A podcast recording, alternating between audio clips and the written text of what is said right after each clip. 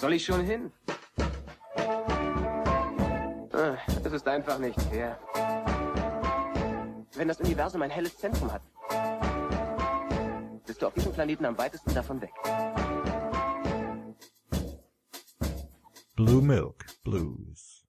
Willkommen zur 43. Folge von Deutschlands unbeholfenstem Star Wars Podcast. Ich heiße Tobi und freue mich, dass ihr dabei seid.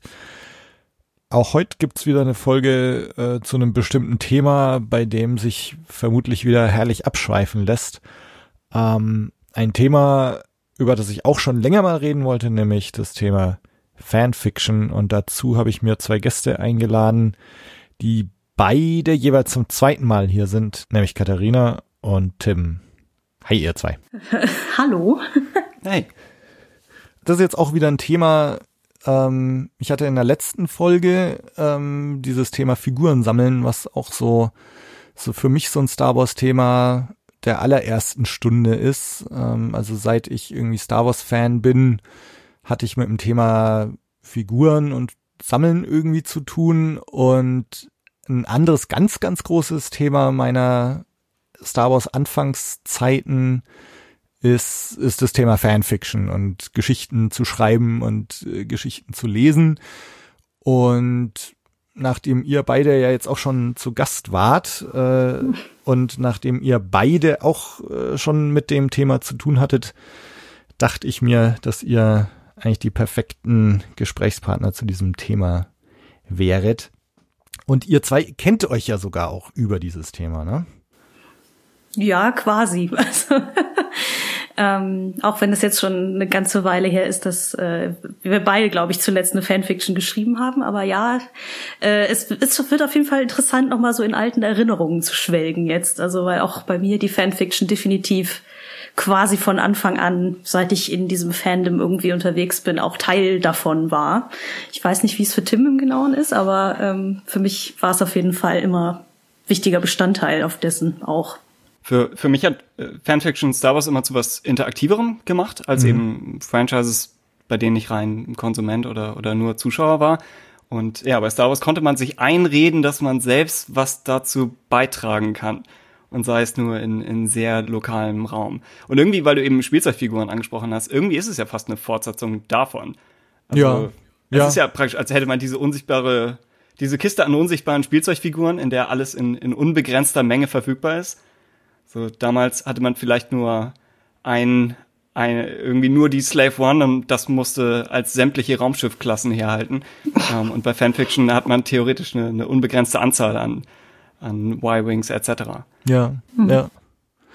Ja, und sag mal, dieser, dieser Spieltrieb oder dieses sich da austoben, was, und, und die Story weiterspinnen, was man ja, ähm, als Kind mit den Spielzeugsachen dann gemacht hat eigentlich, ne, das äh, findet da dann halt auf andere Weise auch genauso statt eigentlich. Hm.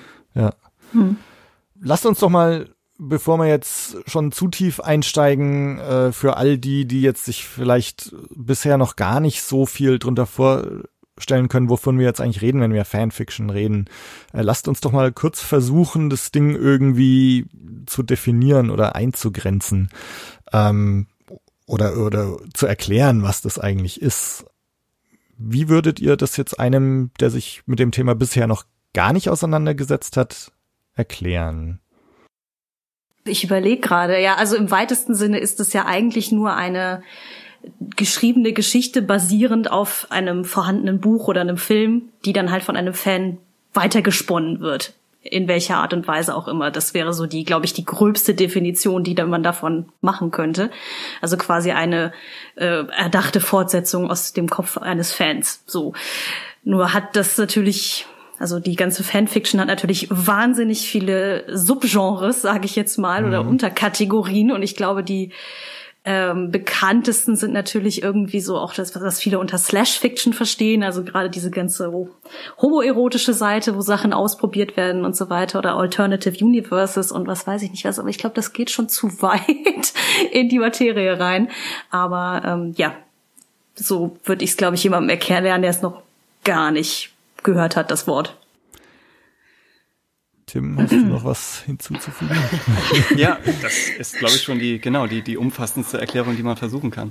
Es, es fällt noch auf, dass äh, es ein ziemliches Spektrum gibt an, an Geschichten, die einerseits vielleicht zum Beispiel versuchen, die offiziellen Romane eigentlich zu imitieren und dann wieder Geschichten, die praktisch nur Momentaufnahmen sind und ein paar Absätze lang und, und so vielleicht gar nicht ja, veröffentlicht werden könnten ähm, wenn, wenn irgendjemand offizielles sie in offizieller Funktion geschrieben hätte.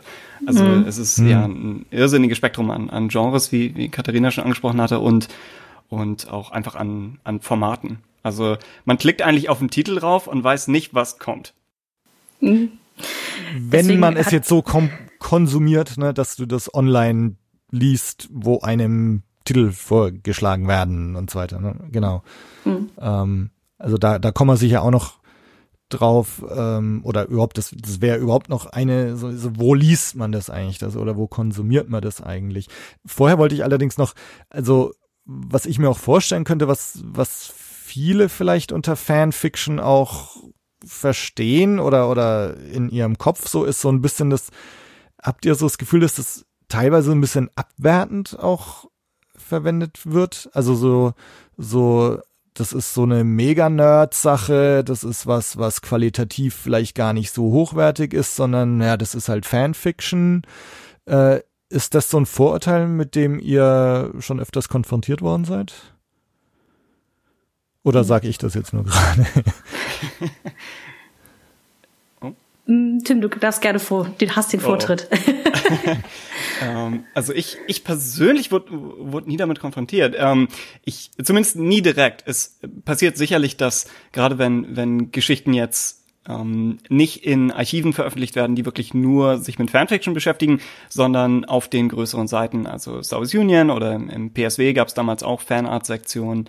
Ähm, da kommt es sicherlich vor, dass, dass jemand, der damit nun gar nichts am Hut hat, eine News dazu sieht und denkt, das, das geht mich eigentlich nichts an. So, wenn die schreiben wollen, sollen sie mal, aber ich will da eigentlich nichts mit zu tun haben. Mhm. So, ich glaube, es gibt ein leichtes, äh, stilles Augenrollen aus der Entfernung, aber das hat äh, erstens, glaube ich, selten wirklich einzelne Autoren getroffen. Ähm, und ist zweitens ja auch völlig verständlich, weil es eben aus der, aus der Entfernung passiert. Und weil ja auch wirklich zugegeben viel komischer Kram dabei ist. Also es ist ja nicht, nicht äh, völlig unberechtigt. Ja, ich glaube, das würde ich auch so unterstreichen. Also gerade aus dem, sage ich mal, aus dem weiteren Fandom an sich habe ich zumindest auch nie irgendwie zu hören bekommen, was ist denn das für ein Blödsinn. Mhm. Ähm, das ist eher so eine Sache, dass wirklich, wenn ich mit Leuten zu tun habe, die das ganze, die ganze Nerdkultur an sich schon nicht begreifen, dass hm. die dann sagen, so was ist das denn? So, ne, dieses, mh, okay. Und dann damit sehr schnell, sage ich jetzt mal, Schublade auf, äh, Schmuddelkram rein, Schublade wieder zu. Ja.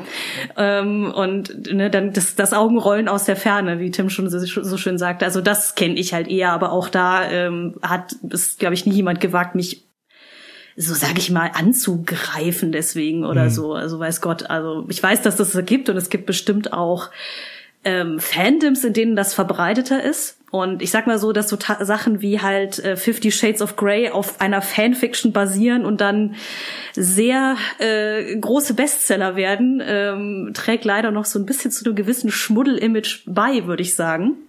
Das, echt, Aber, das, das Fifty ja. Shades basiert auf Fanfiction? Ja, es ist, war eine Fanfiction zu Twilight tatsächlich. Ach was, okay. Die, die angeblich so beliebt war, dass dann die Autorin gebeten wurde, die Namen der Charaktere und die Orte so ein bisschen abzuwandeln, dass das halt dann eine eigene Geschichte wurde. Ähm, ja, und selbst wenn man es nicht gelesen hat, weiß man ja so einigermaßen, worum es geht, beziehungsweise warum diese Reihe ihren Ruf hat. So. Und ähm, ja, diese, diese sozusagen der Ursprung dessen äh, wird wahrscheinlich von außen einfach so ein sehr ungünstiges Licht auf Fanfiction werfen, weil man sich schnell denkt, ah, was für ein komischer Schmuddelkram. Aber ähm, jetzt habe ich ein bisschen ausgeholt. Ich wollte eigentlich dahin, dass ich auch meiner Erfahrung nach, äh, wie Tim schon meinte, in, in, in, gerade im deutschsprachigen Raum, wenn es um Fanfiction ging, immer auf viele Leute getroffen bin, die halt wirklich versucht haben, Werke zu erschaffen, die sich quasi nahtlos in den Canon eingliederten, also damals in das Expanded Universe. Ähm, halt vielleicht hier und da ihre gedanklichen Experimente hatten, aber ähm, schon so eine große Detailliebe dazu da war und ähm, ja, ich glaube, das, das zeigt sich dann auch in der Resonanz des weiteren Leserkreises, sage ich jetzt mal, dass das immer auch ganz auf positive Reaktion gestoßen ist im weitesten Sinne.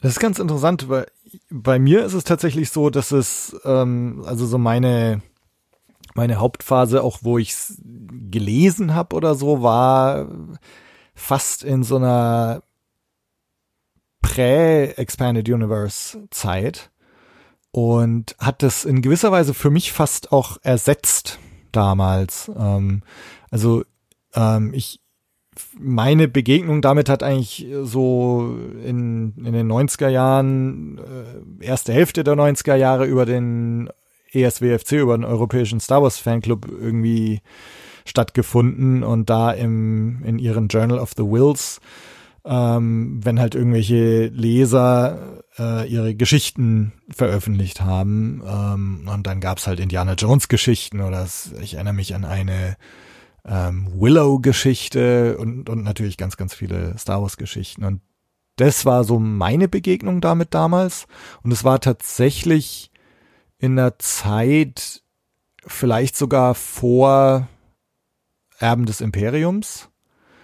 Ähm, hm, okay. Oder zumindest so einigermaßen deckungsgleich. Ähm, das heißt, so an, an Sachen, in Sachen Expanded Universe in Romanen hast du halt den Splinter of the Mind's Eye vom Alan Dean Foster bekommen äh, die Lando Calrissian Trilogie, die Han Solo Trilogie von Brian Daly. Ähm, und das war's dann aber, glaube ich, auch schon so.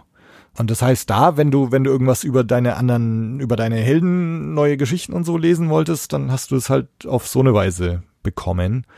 Und das ist eigentlich ein ganz interessanter Unterschied zu dem, was du jetzt gerade beschrieben hast, ne? dass man so das Expanded Universe da auch weiterführt mhm. oder daran anknüpft.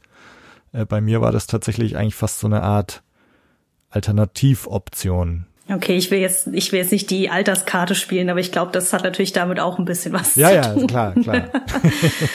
so, ja, ähm, also, also. als als als jemand, der erst quasi mit der Special Edition bekehrt wurde, also ja. irgendwie Ende Ende der 90er Jahre, dann ich weiß, ich heißt, ich bin aufgewachsen in der Zeit, wo dann halt auch wahnsinnig viel ähm, an Material im Expanded Universe erschienen ist, ähm, wobei der Impuls bei mir ein ähnlicher war zu schreiben, also das also ich habe eigentlich schon Fanfiction, glaube ich, geschrieben, da wusste ich noch gar nicht, was es ist. Damals noch so in meinem Kinderzimmer mit, mit, mit dem Lami-Füller auf Papier.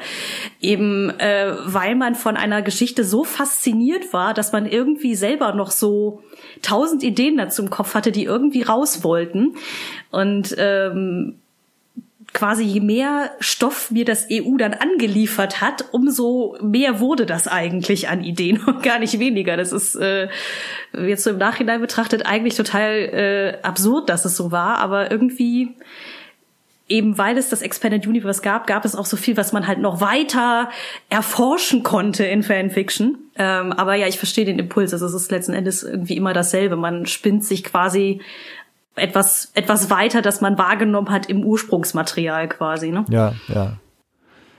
Ähm, das heißt, hat für euch das dann gleich online stattgefunden? Also das, das, wo man es veröffentlicht hat, wo man es konsumiert hat. Gut, du hast jetzt gerade geschrieben, du hast es mit Füller und äh, auf Papier geschrieben und so, aber ähm, als man dann in die Öffentlichkeit gegangen ist, damit war das dann alles schon online oder? Naja, also bei mir auf jeden Fall. Das äh, so, wie gesagt, ähm, ja, also da gibt's im deutschsprachigen Raum war fanfiction.de oder fanfiktion.de eigentlich geschrieben, die Hauptanlaufstelle eigentlich damals und natürlich auch äh, hier die Star Wars Union, die hatten ja auch eine Fanfiction-Sektion, eine sehr ausgewählte.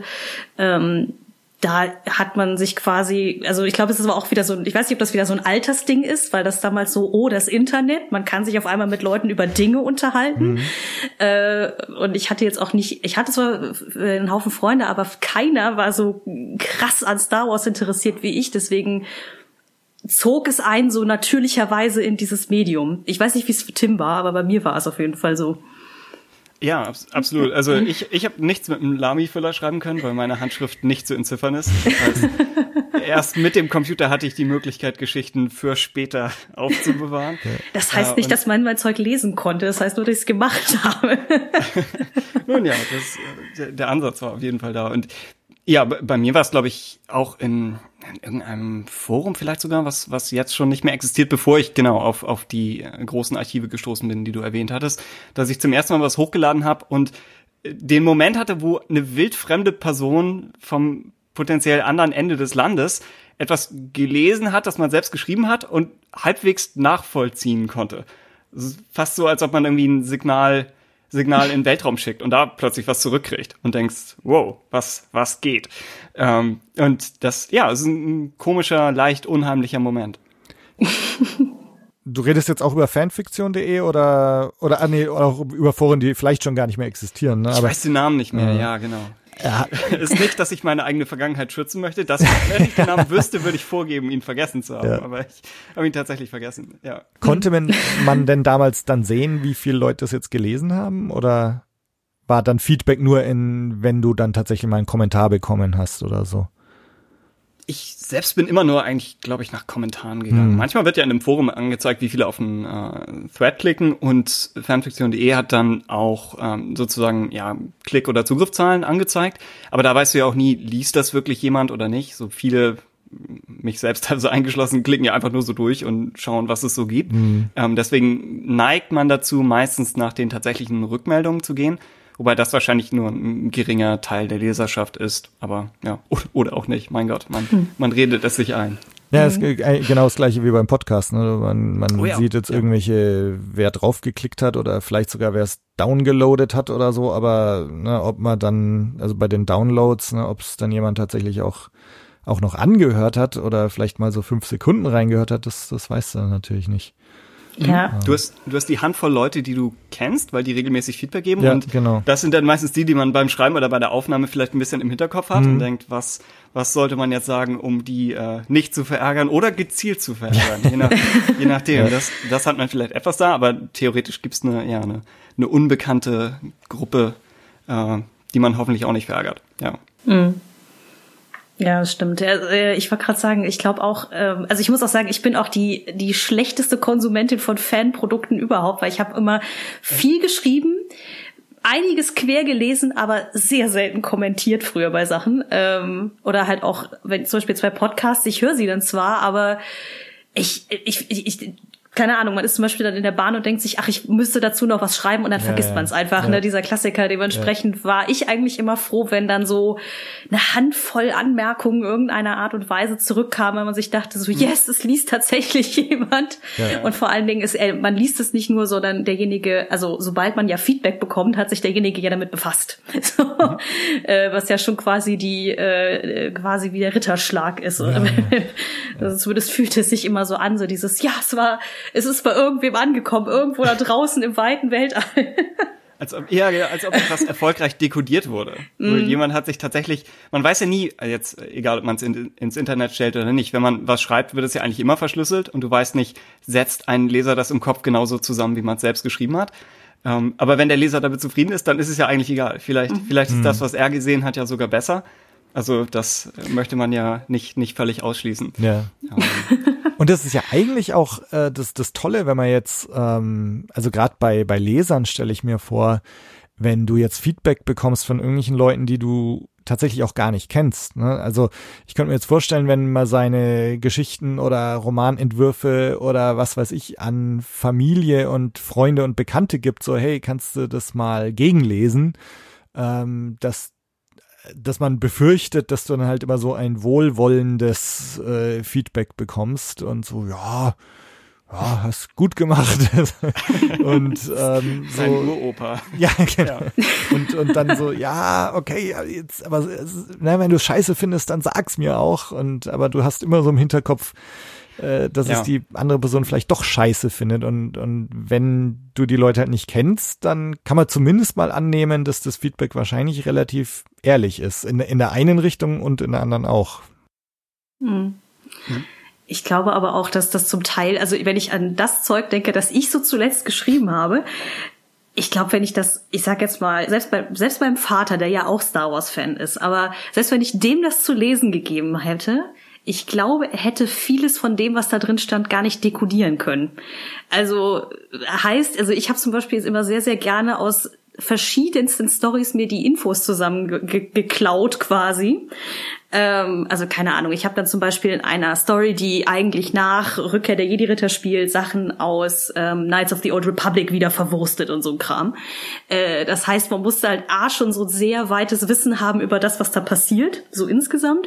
Äh, und zum Teil halt auch wirklich kleine Details. Ich glaube, er hätte da gesessen, hätte sich gefragt, hä? Was zum Teufel passiert hier? Ähm, also dementsprechend, ich habe, also meine Familie hat sich immer gewundert, was ich da tue, aber gesehen, was ich geschrieben habe, haben sie, glaube ich, nie. Oh. mm. Ja. Du hast jetzt vorhin gesagt, ähm, bei SWU, ich, ich habe es jetzt gar nicht im Kopf, ob's gibt's das eigentlich noch, den Fanfiktionsteil, oder ist das eher so äh, aus der Historie, es ist halt noch da, wenn man hinklickt, aber es passiert im Grunde nichts mehr. Wisst ihr da was? Ich glaube, die haben das Teil tatsächlich schon vor fast zehn Jahren gesperrt, meine ich. okay. Wow, was? ähm, also ich, also ich bin mir nicht sicher. Ich muss gestehen, ich habe schon länger nicht mehr in die Sektion reingeguckt, ob sie es noch online haben oder ob sich da in der Zwischenzeit was geändert hat. Aber ich meine, sie hätten es irgendwann mal abgestellt quasi, mehr oder weniger, dass sie halt neue Stories aufnehmen, weil die halt das Ganze ja sehr kuratiert gemacht haben. Also so, so sowas wie fanfiction.de ist natürlich irgendwie, da kannst du dich anmelden, da stellst das Zeug hoch und äh, fertig ist die Laube. Ähm, die SWU hat sich da sehr viel Mühe gegeben, immer so sehr auf diese, ich will, also Qualität in Anführungsstrichen, ne, äh, aber auf einen gewissen, gewissen inhaltlichen Anspruch zu achten. Also dass jetzt auch, ich sage jetzt mal nicht äh, halbgare grammatikalische Sätze in den in den in den Stories drinstehen. Ähm, und ich kann mir vorstellen, dass das einfach unfassbar viel Aufwand war. Also und man das deswegen dann irgendwann gelassen hat. Ja. Also falls es einer von euch hört vom SWU, ihr dürft uns gerne korrigieren.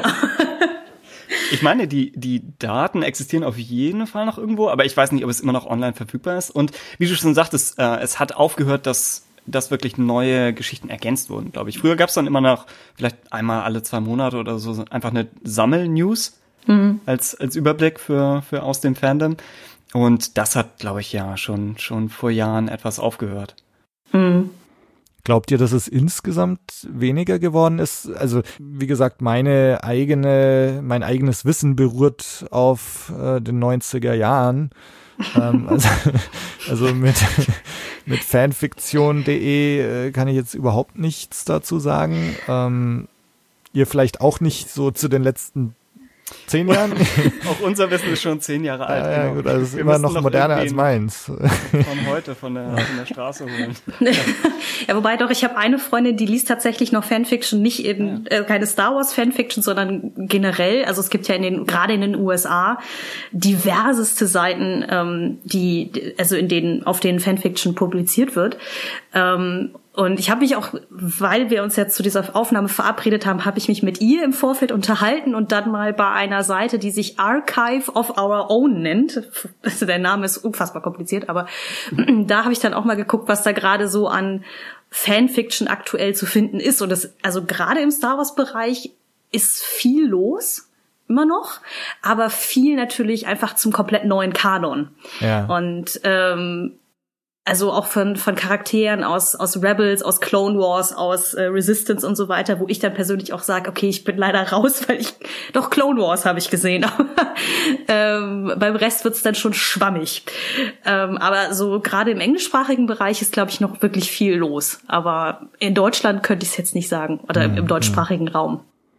Ich hätte jetzt so in, in den ganzen Gesprächen, so im, in den letzten Jahren mit, mit dem Podcast hier, äh, habe ich ganz oft so, ähm, auch, auch äh, letztens jetzt, als ich mich mit den äh, zwei von Jedipedia unterhalten habe, da ging es eben auch so drum, ja, auch, auch da die Leute schreiben weniger oder sind weniger bereit, äh, irgendwo zu partizipieren und dass das so ein, so ein allgemein Trend vielleicht ist, äh, warum das jetzt weniger wird. Ähm, und ich hatte so öfters das Gefühl, dass das so in mehreren Medien und in mehreren Betätigungsfeldern irgendwie so ist, dass die Leute weniger so Sachen machen. Aber ich, ich könnte es jetzt in Sachen Fanfiktion überhaupt nicht sagen, ob das so ist. Ähm, weil ich, wie gesagt, seit ein paar Jährchen raus bin aus der Nummer. Seit die Postkutsche keine mehr liefert. genau. Ja. Ja. Aus dieser prähistorischen Zeit vor dem Internet. Ja. ja. Es, es fällt auf, dass der äh, Status und die Wichtigkeit von Romanen im, im Franchise ja abgenommen hat, seit den Zeiten, wo eben, eben wir dazu gekommen sind und wir viel von den Büchern gelesen haben. Das heißt, es ist zu erwarten, dass, dass Fanfictions, die eigentlich nochmal eine Nischensektion davon sind, dass die ebenfalls nochmal ein bisschen an Wichtigkeit verloren haben. Andererseits müssten mit den Sequels ja eigentlich eine Masse an, an neuen Fans dazugekommen sein die dann eben über, wie, wie Katharina schon sagte, die, die neueren Figuren schreiben, zu denen wir vielleicht nicht den gleichen Bezug haben. Also man würde erwarten, dass es das gibt. Ähm, ich, ja, nur ich weiß dann nicht, ob sich, äh, ob die dann genau nicht sich auf neue Archive stürzen würden oder auf vielleicht Tumblr, so die, die Ecke, ähm, und dann bei SWU zum Beispiel weniger Anfragen. Ja, ja. Also ich glaube, das geht nicht von der Seite selbst aus. Die waren da eigentlich schon damals immer ziemlich hinterher dafür, dass es ein, ein Aufwand ist, der sich, wie gesagt, an eine, eine Nische richtet. Also ich finde so den Gedanken, sowas zu kurieren, schon auch ganz interessant, ne? Weil also mir geht's als Konsument glaub oder oder würde es glaube ich so gehen oder mir geht es als Konsument von anderen Dingen eigentlich immer so, dass ich ähm, gerne Sachen irgendwie eingeordnet habe. Ja, also dass ich, dass ich weiß, ähm, das ist jetzt was, was irgendjemand als gut empfindet oder das ist irgendwas, das jemand so und so einordnet. Und da ist sowas Kuriertes, finde ich eigentlich immer ganz, ganz gut, weil mir das jetzt nicht so diese, hier hast du 1300 Sachen ja, und du musst jetzt durchklicken und schaust eigentlich, welcher Titel dich interessiert ähm, oder vielleicht irgendwelche Tags ähm, und dann ist es so, ja, es kann richtig gut sein oder du sagst halt nach zwei Paragraphen, oh Gott, das ist nicht mein Ding. Mhm. Ähm, da finde ich irgendwie so, so, diese, diese Idee des Kur Kurierten eigentlich auch ganz verlockend. Ähm, wie steht ihr dazu oder findet ihr das gerade gut, dass das alles so, so hier habt ihr alles und jetzt macht ihr euch selbst euer Bild? Mhm. Du, du hattest ja mal ein Archiv mit, oder? Ich glaube, du warst mal mit bei. Wer ich jetzt? Ja, tatsächlich. Ja, er, äh, Marion, heißt, genau, Marion und ich hatten genau. tatsächlich mal äh, ein eigenes Fanfiction-Archiv. Also es hieß auch, ich glaube, also swfanfiction.de oder so oder fanfiction.net, ich weiß es nicht mehr genau. Auch das ist jetzt schon elf Jahre her, dass ich da zuletzt dran gearbeitet habe. Ähm, ja, wir hatten auch so diese Idee, ähm, ja, das, das klingt, ich finde, das klingt so ein bisschen albern, wenn man sagt, das, man hat nach Fanfiction mit einem gewissen Anspruch gesucht.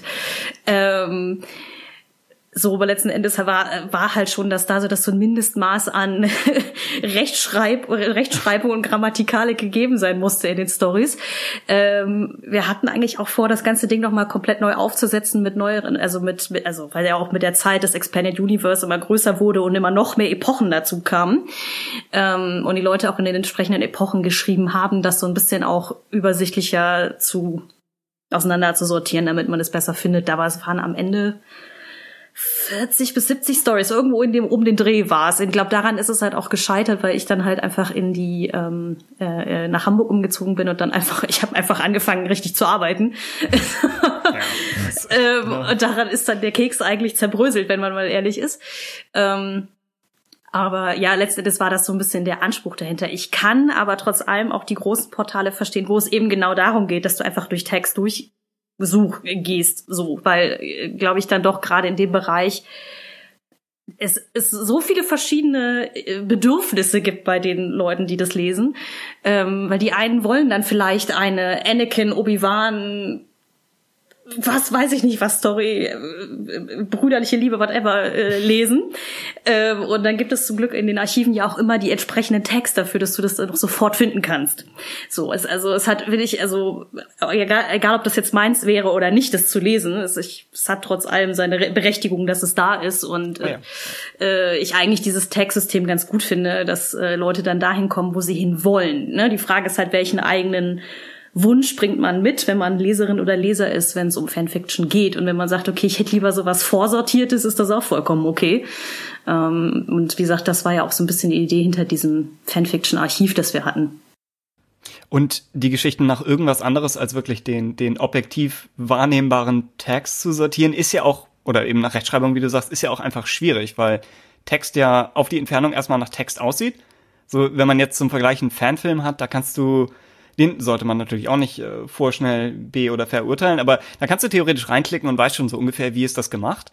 oder bei Fanart siehst du ein Bild oder es gibt auch hier Star Wars Comic, die äh, auch so eine Fan-Comic-Reihe oder eine, eine Serie von, von kleinen Geschichten, die, die viel schneller zu konsumieren und auch zu überblicken sind. Und Fanfiction ist in der Situation, dass zwar theoretisch man dem Original rein optisch am nächsten kommt. So ein Fanfilm so aussehen zu lassen wie ein echter Film oder, oh Gott, echter Film sollte ich auf keinen Fall sagen, wie ein Kinofilm, ne? Ihr wisst, was ich meine. Ja. äh, das ist durchaus, oha, das ist durchaus schwierig. Ähm, aber in, im Fall eines, eines reinen Textproduktes kann man den Leser ja, bis er anfängt, die Geschichte wirklich zu lesen, erstmal täuschen. So, es sieht ja erstmal ja, mhm. aus Text ist Text, außer wenn man jetzt eine PDF designt oder, oder sonst was mit, mit Covern da versucht.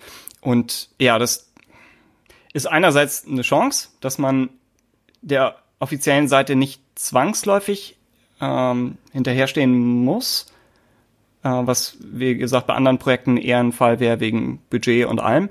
Ähm, aber gleichzeitig sorgt es dafür, dass einfach diese Masse an, an Geschichten existiert und es wirklich schwierig wird, da durchzusteigen. Und als wir geschrieben haben in der Zeit, war das ja auch noch in, ich weiß nicht, ich schätze, es gab Facebook, aber es war noch vielleicht vor der Zeit, wo, wo, wo einzelne Beiträge oder Interneterzeugnisse ganz so sehr nach oben gestiegen sind, dadurch, dass sie viel geklickt wurden oder viel hochgevotet wurden oder so. Ich glaube, einige Archive hatten entweder die Funktion rein technisch nicht oder haben sich bewusst nicht dafür interessiert und haben gesagt, nein, das soll so aussehen. Ja. Ähm, Fanfiction.de zum Beispiel hat auch bewusst damals gesagt, wir erlauben keine Funktion, Bilder hochzuladen, also zumindest als, als Cover für die Geschichte, weil sie bewusst nicht wollten, dass Autoren, die eben designen konnten oder jemanden mhm. kannten, ja. der das konnte, dass die einen Vorteil haben, was ja auch absolut eine faire Sache ist. Ja. So man versucht das Ganze bewusst auf nur Text zu reduzieren, aber ja, es, es sorgt dafür, dass man am Ende eine, eine Masse davon hat oder eine etwas unüberschaubare, ja.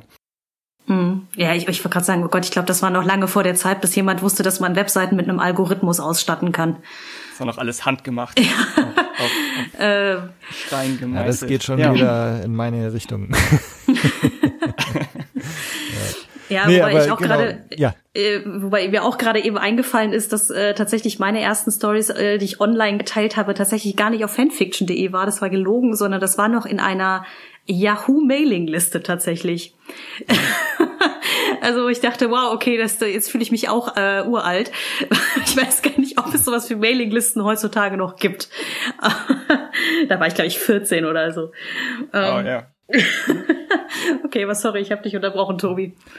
Nee, genau, also wenn man jetzt schon so hier in Richtung Oldschool und so, also meine Erfahrung ist halt tatsächlich die, dass du halt irgendein ein Magazin vorgesetzt bekommst ne, und ähm, da sind dann halt pro Ausgabe äh, zwei oder drei Stories oder so drin gewesen, ne? neben Fanart, äh, neben, keine Ahnung, Drehort, Besichtigungsberichten äh, und so weiter und so fort. Ähm, und du hast dann halt, sag mal, alle Vierteljahr oder alles halbe Jahr oder wann das Magazin rauskam, hast du halt äh, dann so ein paar Stories vorgesetzt bekommen, die ja halt irgendwie von der Redaktion ausgesucht worden waren. Mich würde auch mal interessieren, müsste man direkt den, den Robert Eiber mal fragen, äh, wie viel beim, beim Journal denn damals so eingesendet wurde eigentlich. Ähm, mhm. Ob sie also sich vor Zuschriften gar nicht wehren konnten oder ob halt äh, drei Leute was geschickt haben und das waren dann die drei Stories für die nächste äh, Ausgabe, keine Ahnung. ähm, aber jedenfalls so, so gefühlt war es halt zumindest so, dass du zumindest musste es mal durch das äh, Qualitätskontrollzentrum Redaktion gehen, äh, bevor es dann halt veröffentlicht wurde. Gut, dann hast du immer noch Stories bekommen, wo die eine halt gut war und die andere nicht so. Aber mhm.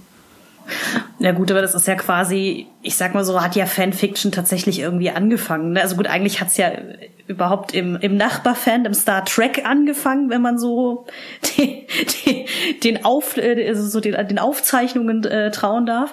Aber letzten Endes äh, existierte Fanfiction von den 60er bis Ende 90er Jahre ja auch tatsächlich nur so in der Form, ne? Ähm, was ich ja auch irgendwie jetzt nicht schlecht fand. Man kann natürlich darüber diskutieren, wie gesagt, das denke ich mir jetzt heute im Nachhinein immer. was ist denn diese Qualitätskontrolle, ne? Also, ähm, äh, also weil jetzt zum Beispiel gerade bei diesem Thema Fanfiction die ähm, die Ideen, die die Leute auch haben, so unfassbar unterschiedlich sein können. Die Texte können alle gut geschrieben sein, zum Teil auch, ne? Aber dass wenn jemand, ich sag jetzt mal, er will ums Verderben keine Story über Jabba the Hutt lesen, dann kann die noch so gut geschrieben sein, dann kommt sie halt nicht, kommt sie nicht, nicht ins Magazin, so, ne? Ähm, da hat natürlich dann das Internet das Ganze so ein bisschen befreit, sage ich jetzt mal, weil man dann quasi seine, seine eigene Redaktion wurde, mehr oder weniger. Ja. ja. Aber Jetzt stelle ich mir diesen Typen vor, der einfach irgendwelche Geschichten liest im Zeitschriftenhandel und es taucht immer Jabba the Hutt auf. Wirft schreiend das Buch weg. Geh weg, Jabba. Ja. Nein, aber du, ihr wisst, was ich meine. Also. Ja. Was waren denn so eure eigenen ersten Gehversuche? Davon wollten wir gerade ablenken. ich merke schon. Wir sollten chronologisch vorgehen. Ich meine, du warst mit den 90ern klar, klar der Erste. Okay. ähm, hm? Naja. Ähm, also ich glaube tatsächlich, das allererste, was ich gemacht habe, äh, war, war so eine Han Solo Story. Ich war damals fest überzeugt, ähm, als ich, ja, wie alt war ich da? 14 oder so, dass ich ein Han Solo Buch geschrieben habe. okay. ähm, ja. Aber im Grunde war es eine, eine Kurzgeschichte, die halt ähm, acht Abschnitte hatte oder so. Und das war, ja, das war so eine Mischung aus, aus Han Solo und Indiana Jones. Ähm, Han Solo und Chewie sind irgendwie auf einem Planeten gelandet und ähm, sind von einem zwielichtigen Typen beauftragt worden, so einen Stein aus einem Tempel zu holen. Und dann haben sie sich halt so in bester Indiana Jones Manier durch diesen Tempel gekämpft, äh, haben so einen Stein gefunden, ähm, wo sich dann rausgestellt hatte, also das, das war lange, äh, bevor es in Rogue One und, und Co. Technik beschrieben wurde, wie denn jetzt äh, Lichtschwerter oder, oder der Todessternlaser gebaut wurden. Aber jedenfalls war es tatsächlich so, dass dieser Kristall also dazu diente, äh, den, den Todessternlaser zu bauen. Oh, aber es war ein Kristall. Genau, genau. Dann warst du ja wirklich ja, ja, 20 also, Jahre also, voraus. Ja, also Cutting Edge war ich. ja. Und äh, dann äh, ist, ist, äh, ist es also zur Situation gekommen, wo dann äh, das Imperium halt auf den Plan getreten ist und ähm, und sich dann irgendwann Hahn entscheiden musste, ob er jetzt diesen ähm, Kristall da aufgibt oder ob er es irgendwie doch den Rebellen überlässt, weil die ihn da irgendwie noch retten vor den Imperialen, wenn ich mich recht erinnere. Eigentlich wie bei Solo am Ende. Ich glaube, du solltest mal einen Anwalt verständigen. da kommt einiges auf dich ja, zu. Ja. ja, und, und das Ding, also das war, ähm, da bin ich gleich äh, ganz gut eingestiegen, ähm, weil du vorhin gesagt hast, der Uropa, ne, der, der das dann liest. Also es war mhm. tatsächlich so, meine, meine Großeltern, ja, oder meine Großmutter, die hat das gelesen und war, war halt ein Riesenfan von dieser Story. Und die hat das dann, ich, ich glaube fast ohne mein Wissen, an das Jeversche Wochenblatt geschickt, weil meine Großeltern aus Jever kommen. Ähm, und da wurde das dann tatsächlich in irgendeiner Kinder-Jugendausgabe veröffentlicht. Irgendwann vor vielen, vielen Jahren. ähm, und ja, das war also mein erster Versuch, hat gleich zu diesem enormen ja, äh, Erfolg geführt. und naja, ja, aber trotzdem. Ja, und also insofern, äh, wer weiß, ne, auf, auf welchen Umwegen diese Story dann äh, irgendwie muss sie ja zu Lucasfilm getragen worden Offenbar hat das ja. Jeversche Wochenblatt eine hohe Leserschaft in den USA. Ja, ja. ja. nee, und das, also das, das war so mein, mein, ich glaube, das war so das erste Ding damals. Und es hat einfach wahnsinnig Spaß gemacht, so dieses drüber nachdenken und, und sich irgendwie diesen Figuren näher zu fühlen. Und ja, dann habe ich also so an, an die zwei, drei Sachen, an die ich mich jetzt noch erinnere, dann hatte ich mal so eine Layer-Story, die hatte ich euch ja auch mal geschickt, die, die wurde dann tatsächlich oh ja. im, im Journal veröffentlicht, wo, wo Leia irgendwie ihr Kopfgeldjäger-Outfit bekommt, mit dem sie dann in Jabba's Palast geht. Äh, und dann gab's noch irgendeine Story, die ist, glaube ich, aber die hat nie irgendwo das Licht der Welt erblickt. Da, da ging es irgendwie so um, um Wedge Antilles, wie er sich der Rebellion anschließt und wie sein Planet damals äh, vom Imperium unterjocht wurde und so. Hat, hat Dennis Lawson die Veröffentlichung geblockt, weil er mit dem Charakter nichts zu tun haben wollte? Ja, das, Das, also, das auch erreicht. wenn, wenn es jetzt wieder im, im Bieferschen Wochenblatt auch gestanden hätte, dann hätte er das wahrscheinlich getan. Aber nee, aber genau, also das sind eigentlich so, das sind, glaube ich, meine Star Wars-Dinger gewesen. Und dann, dann hatte ich mich noch an, an einer Alien 4 Story äh, versucht, weil mich Alien 3, ich fand dann blöd, dass Ripley sich da selbst opfert und so und das am Anfang des Filmes irgendwie hier das kleine Mädel aus Aliens ja drauf geht und ähm, und da habe ich dann gedacht, so, da schreibst du jetzt mal einen, einen neuen Teil 4, äh, der so wäre, als wäre Teil 3 nie äh, geschehen. Da ist er nie über das Konzept hinausgekommen. Aber ich glaube da, das ist, äh, wir, wir können gleich nochmal ein bisschen drüber reden, so warum schreibt man eigentlich? Und ich glaube, ein, ein ganz großer Antrieb von vielen anderen ist so dieses äh, Sachen anders oder neu zu schreiben, die einem nicht so gepasst oder gefallen haben. Ne? Oder so sich so seine eigene Version zu schreiben. Hm. Aber wie war es bei euch denn so? Ich lasse Tim mal den Vortritt. Ich muss ehrlich gesagt noch gerade im, im Hirn graben, welche, welche Story so als die erste quasi gelten würde. Deswegen, ja, Tim, mach mal. Ja, ich, ich muss auch überlegen. Ich glaube, das erste, was ich in Richtung Fanfiction geschrieben hatte, war auch, ohne, wie gesagt, zu wissen, oder wie ihr schon meintet, ohne zu wissen, was das Wort überhaupt bedeutet, war, glaube ich, für Herr der Ringe irgendwas. Ähm, es gibt zum, zum Herr der Ringe gibt's ja die Vorgeschichte um alles, was äh, oben in Arnor passiert ist, also um Angmar und das, das praktisch den, den Chef der Nazgul, da, er hatte ja früher sein eigenes Reich, bevor es bevor es abwärts ging. Und dazu hatte ich was geschrieben, was aber letztlich nur einfach eine, eine Kampfszene mit Zwergen war. Also es hätte nicht mal in Mittelerde passieren müssen. Also es hat die, die sehr teure Tolkien-Lizenz komplett verschwendet eigentlich. Hätte, hätte auch sonst was sein können. Ähm, aber da, da habe ich was zu, ein bisschen zu gemacht und wollte es eigentlich mit einem Freund zusammenschreiben, aber da ist dann, glaube ich, am Ende nichts nichts draus geworden. Und dann habe ich irgendwann für Achtung, äh, Star Wars Galactic Battlegrounds, was der Age of Empires Klon war damals als äh, 2D Star Wars Strategiespiel. Äh, da habe ich Szenarien gebaut. Also du konntest es ja immer so ein bisschen skripten, dass eine Figur dahin lief und wenn sie da ankommt, wird der und der Satz oben eingeblendet. Mhm. Und mit diesen rudimentären Methoden konnte man ja schon ein bisschen äh, bisschen Geschichten erzählen und so kleine Filme machen. Man könnte zum Beispiel in selbst das gleiche ging in Age of Empires normal und Achtung, Geheimtipp für jemanden, der jetzt heute Abend genau an dem Problem sitzt. äh, wenn man wenn man in Age of Empires 2 wollte, dass was explodiert, hat man einen von den Grenadieren erschaffen und ihn sofort getötet. Dann blitzt einfach so eine Explosion im Bild auf und die denken, hey, das ist ein Spezialeffekt. Aber es ist einfach nur jemand gestorben. äh, ja, und Star Wars hatte tatsächlich diese Explosion alles schon eingebaut. Also man konnte ein bisschen was machen. Äh, und ich hatte eine, ähm, eine Geschichte angefangen, die am Ende aus so vielen Cutscenes praktisch bestand und so wenig tatsächlich spielbare Elemente enthielt und einfach so lange Dialoge, dass ich gesagt habe, dann schreibe ich es vielleicht einfach direkt als, als Text auf und äh, habe hab das Wort in Gedanken vielleicht noch sehr abfällig betont. Also ich habe davor nicht viel. Ich glaube, ich habe zu Schulzeiten habe ich manchmal äh, Parodien von den Büchern geschrieben, die wir in der Schule lesen mussten, äh, um mich abzureagieren, weil ich irgendwas nicht mochte. Äh, und das, also mein, meine Herangehensweise an, an Schreiben war sehr kindisch und so ein bisschen passiv-aggressiv offenbar. ähm, und ja, dann habe ich ich glaube, das erste, was ich geschrieben habe, war Korriban. Das war so ein, die Idee ist, dass äh, es auf eben dieser Sith-Welt eine Forschungsstation gab, die was auch immer untersucht hat. Und da stürzen mehrere Personen ab und dann finden die Personen nacheinander raus, dass sie eigentlich aus unterschiedlichen Epochen der Star Wars-Galaxis stammen.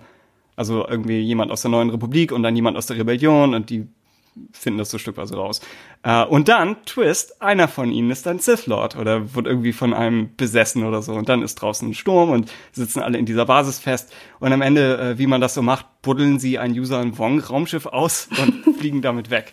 Also relativ, relativ unerwartet das Ende. Das, was immer die, die User Wong Version einer, einer Deus Ex Machina ist. Das, das war's. Und wie gesagt, das war die Geschichte, die ich damals in diesem einen Forum hochgeladen hatte und die tatsächlich entweder verstanden wurde oder besagte andere Leserin hat es, hat es erstaunlich gut vorgetäuscht, äh, verstanden zu haben, was passiert. Äh, und das war, meine ich, 2005. Also Aha. praktisch kurz nachdem Episode 3 im Kino war. Ja. Mhm. Äh, Katharina? Okay.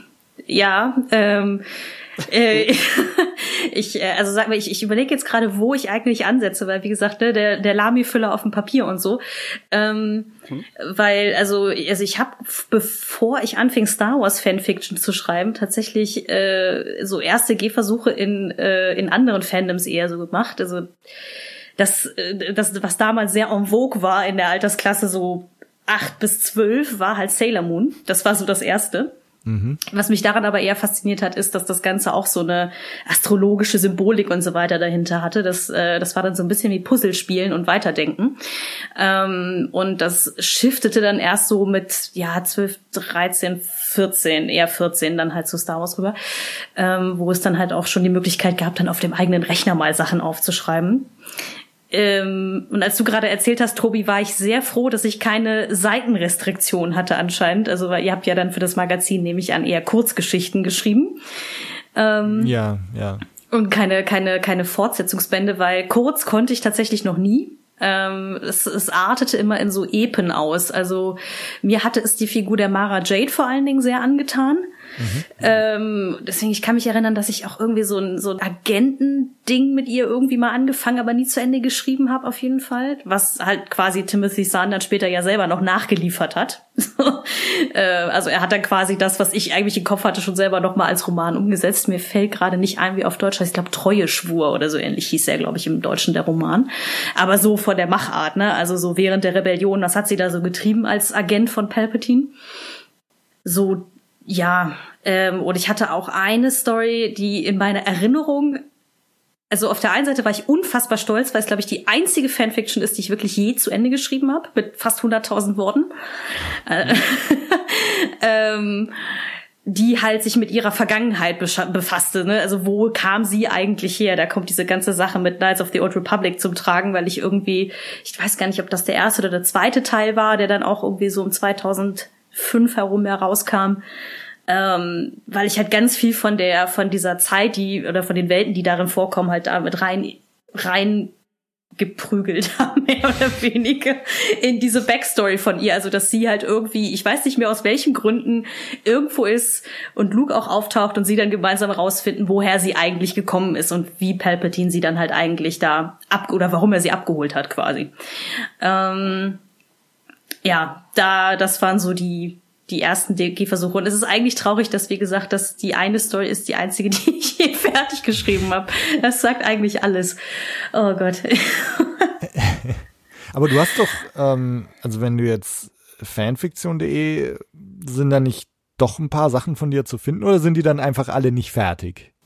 Äh, jein, also ähm, es gab mal so eine so eine Zeit, ähm, ich, also ich weiß gar nicht, wie viele Leute halt Live-Journalen auf dem Schirm hatten überhaupt, aber also zumindest äh, in meinem Freundeskreis war das irgendwie so, ein, so eine Plattform, wo man sich auch rumtrieb. Das damals, das war so, also eigentlich war es ja eine Blogging-Plattform, also obwohl man noch nicht so, also damals hieß das ja auch noch Weblog und nicht Blog die aber auch so einen Community-Bereich hatte und auch einen Fanfiction-Community-Bereich. Und da gab es halt ganz viele so, ich, ne, sie haben es halt Claims genannt. Also du konntest dann sagen, ich will über dieses und jedes Thema äh, schreiben äh, und hast dann halt so Writing Prompts nannten die sich bekommen, also so Schlagworte, die halt sozusagen das Thema der Story vorgaben. Und ähm, also ich sag jetzt mal, das konnte einfach nur Himmel, Grau, Trauer, irgendwas sein, ja. Oh. Ähm, dass du dir dann dieses Thema quasi nimmst, zusammen mit dem, was du halt schreiben wolltest. Also ich sag jetzt mal, du willst 100 Stories über Wedge Antilles schreiben und hast diese 100 Schlagworte. Ähm, und dann haust du halt für jedes Schlagwort halt eine, eine Kurzgeschichte quasi raus. So. Da bin ich aber tatsächlich auch nur bis Story 27 oder so gekommen, weil ich glaube, wie gesagt, kurz konnte ich halt leider nicht. Wenn halt jedes Teil irgendwie dann doch wieder so 20 Seiter wurde, dann äh, zog sich das dann immer. Und, ähm, ja, dann, ähm, also die Storys sind dann an sich abgeschlossen, aber ich habe diese, diese Challenge quasi nie zu Ende gekriegt. Weil wir gerade vom Veröffentlichten reden, ähm, Tim, worüber ich jetzt eben bei dir neulich noch gestolpert äh, bin, ist äh, hier die Descendants of Order 66 Prequel Story. Ist das so das letzte eigentlich, was du in der Richtung gemacht hast? Oder, oder hast du, Oder ist, ist das so dein Magnum Opus in Sachen Fanfiction? das schneiden wir sofort raus. ähm, ich muss überlegen. Also ich war auch, erstmal war ich äh, schrecklich mit Kurzgeschichten. Also ich habe vielleicht drei oder vier gebacken gekriegt und die waren alle nicht wahnsinnig doll. Und von den längeren Geschichten, ja, habe ich auch viele nicht fertig und zu Ende bekommen. Also eigentlich, gut, eigentlich war ich mit allen Längen schrecklich. Eigentlich, ja, die, die Erfolgsquote war relativ gering. Und damals habe ich auch noch den Fehler gemacht, dass ich manche Dinge ähm, schon praktisch in den ersten Kapiteln hochgeladen habe, während ich noch am Schreiben war. Ähm, was eigentlich immer gefährlich ist. Eigentlich sollte man das auch nicht machen. Es hat halt den Vorteil, du kriegst Feedback, während du noch dran schreibst und kannst noch was dran machen. Du kannst das noch wieder auf Kurs bringen. Ähm, aber gleichzeitig bist du halt laufend unter Druck, dass du denkst, jetzt habe ich schon seit zwei Wochen nichts mehr veröffentlicht, jetzt muss eigentlich das nächste Kapitel kommen. So dass äh, manchmal möchte man vielleicht diesen Druck haben und manchmal hilft einem das, was fertig zu schaffen. Und bei einigen hat es geklappt, aber ja, eher eher äh, schreckliche Idee. Ja. Äh, und ich überlege, was was. Oh ja. Hm? ja. Ich wollte dir einfach nur zustimmen. Also ich glaube auch, so. äh, dass man dann die kapitelweise schon hochladen konnte, quasi. Also das, also für mich war es auch eher so dieses Ding. Man hat dann schon immer diese etappenweise Erfolgserlebnisse. Mhm. Mhm. und ja, äh, genau. so und ab einem gewissen Zeitpunkt, wenn du weißt, okay, ich bin jetzt eigentlich schon vier Wochen im Verzug, dann also irgendwann geht man über so eine Klippe, wo man sich denkt, jetzt ist es auch egal. und man denkt, jetzt hat man schon so lange auf das Kapitel gewartet oder warten müssen als Leser, jetzt muss es auch gut werden. Mhm. Aber dann ist es eigentlich nur irgendein Brückenkapitel 17 oder so. Mhm. Und denkt, Gott, was mache ich jetzt? äh, ja, also das, das ist ein Problem. Ich überlege, was das letzte ist, was, also ähm, von, von Foreshadow, was ich, was ich eben für den Descendants of Order 66 Fanfilm gemacht habe, mhm. der ein vollwertiger Film ist übrigens, möchte ich betonen, ja. oder ein, ein vollwertiger Film wird. Ein in, richtiger in Film. absehbarer Zeit hoffentlich. Absoluter, mhm.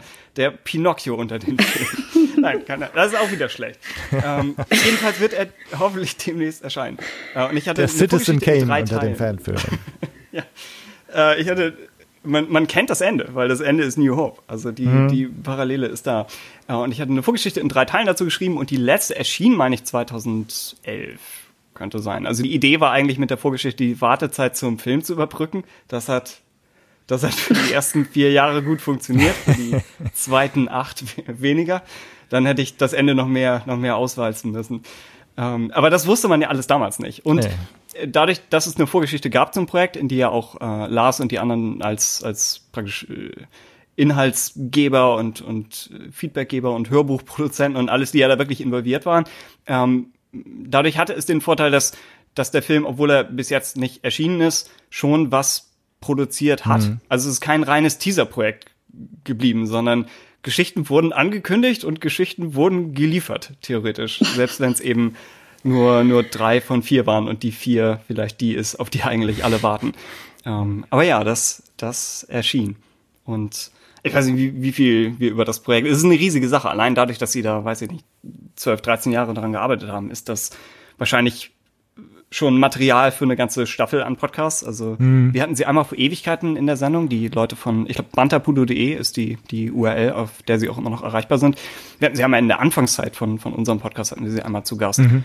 Ähm, Lars und Andreas. Und die haben da wirklich viel zu erzählen. Haben ja auch an allen möglichen Orten der Welt gedreht. Ich glaube, äh, die Tatooine-Szenen wirklich in Tunesien selbst, anders als in Episode 7. Äh, für Naboo sind sie nach Italien, für Yavin 4 sind sie nach Südamerika, für Kashyyyk waren sie, glaube ich, wie bei Episode 3 in Malaysia.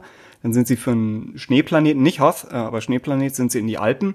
Also alles, alles Orte, wo du vielleicht schon gewohnt hast, ich kürzlich erfahren habe. Äh, ja, aber genau, die. Ich oder, oder Katharina? Nee. nee, du. Du speziell. Ich glaube, du warst in den USA und jetzt theoretisch Italien. Ja, schon ja. Das sind schon mal zwei. Du wohnst an, du wohnst an Original-Drehorten. nächstes Mal wohnst du in der Lars Farm und beklagst dich, dass du auch da kein Internet ja. hast. Was ist das denn? Da ist wahrscheinlich noch einfacher Internet zu bekommen als in Rom. Kann sogar sein, ja. Ähm, ja, und genau, nach, nach all diesen internationalen Drehorten haben sie gesagt, die, Vor die Vorgeschichte zum Film entsteht in einem Dorf bei Hamburg. Das, da, da, da musste dann doch äh, gespart werden. ja, genau, und das ging so von 2007, glaube ich, bis, bis 2011, also als ich so ja, spät Teenager, Anfang 20 war und auch klar eigentlich überfragt mit der Sache. Also das war so mein erster fast, fast Job, einfach, weil ich nichts anderes, ne? Ich war halt noch Schule und dann irgendwie Ausbildung, aber nichts, äh, überhaupt, dass jemand dich fragt, möchtest du jetzt was schreiben, ist ja schon krass, aber dann auch zu wissen, jetzt muss ich das auch abliefern in einem vernünftigen Zeitrahmen, was ich wirklich nicht geschafft habe. Und das Ganze muss auch anständig werden. Und es ist was, es ist eine Geschichte, die ich schreibe nach bestimmten Bedingungen. Also es gab keine wirkliche Handlung im Sinne von eine Geschichte an sich, sondern es gab einfach Plotpoints, die vor dem Film passieren und die dann natürlich nicht dazu gedacht waren, so veröffentlicht zu werden, sondern die eigentlich so entwickelt wurden, dass sie dem Film helfen. Aber dann aus diesen Plotpoints irgendwie eine Vorgeschichte zu machen, das war eigentlich die Herausforderung des Projekts. Und das habe ich erst bei Teil drei von, von äh, drei gecheckt. Also das, das hat ein bisschen, bisschen gedauert, bis ich halbwegs wusste, wie ich das anstelle. Und, und damals war es einfach nur von der Sache irre, dass halt jemand, ähm, wie gesagt, man, man ist selbst noch in, in jungen Jahren und jemand den man nicht kennt, ein, ein erwachsener Mensch von irgendwo anders, fragt einen, hättest du nicht Lust, hierfür was zu schreiben? Und wenn man dann eben schon weiß, dass sie diesen Teaser gemacht haben von den Original-Drehorten und dass sie äh, die Reiseberichte getippt haben und dass es wirklich ein großes Projekt ist, an dem Leute sitzen, dann ist man ja noch zusätzlich sicherer, dass es nicht irgendein Schnellschuss ist, sondern schon wirklich ein, ein großes Projekt. Wobei die, die Wahrheit ist, selbst wenn es ein Schnellschuss gewesen wäre, hätte ich es, glaube ich, trotzdem gemacht. Also selbst wenn Lars gesagt hätte, du, ich gehe nächsten Sonntag in den Wald mit ein paar Freunden und wir filmen Lichtschwertduell und einer, einer der beiden Kämpfer kann vorher noch vielleicht einen Satz sagen, hättest du da was? Dann hätte ich auch den Satz geschrieben. Also er hätte, er hätte sonst was fragen können. Allein, dass jemand fragt, möchtest du was hm. schreiben, ist schon, ist schon krass. Wie, hm. wie kam es dazu? Wie hast du dich qualifiziert? Also hast du, hast du am Ende auch im Jeferschen Wochenblatt was veröffentlicht? Das, das, da war nie ranzukommen. ähm, ich kann, ja, die Connections, weiß nicht, ob die noch, ob die noch offen sind, aber. Der, der alte Gustav Jefer sitzt, hat die Fanfiction-Sektion. Gott hab ihn selig. da, da kommt nichts dran.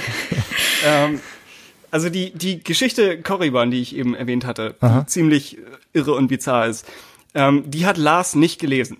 Und ich glaube, das war das war, was mir ein, äh, eine Chance verpa verpasst hat, äh, da reinzukommen. Ich glaube, ich hatte irgendwas zu Grievous geschrieben. Äh, keine Ahnung, er, er ist in irgendeiner Kampfsituation, dann kommt nach einer Weile raus, es ist eine Computersimulation, in die Doku ihn geschickt hat, um ihn zu testen.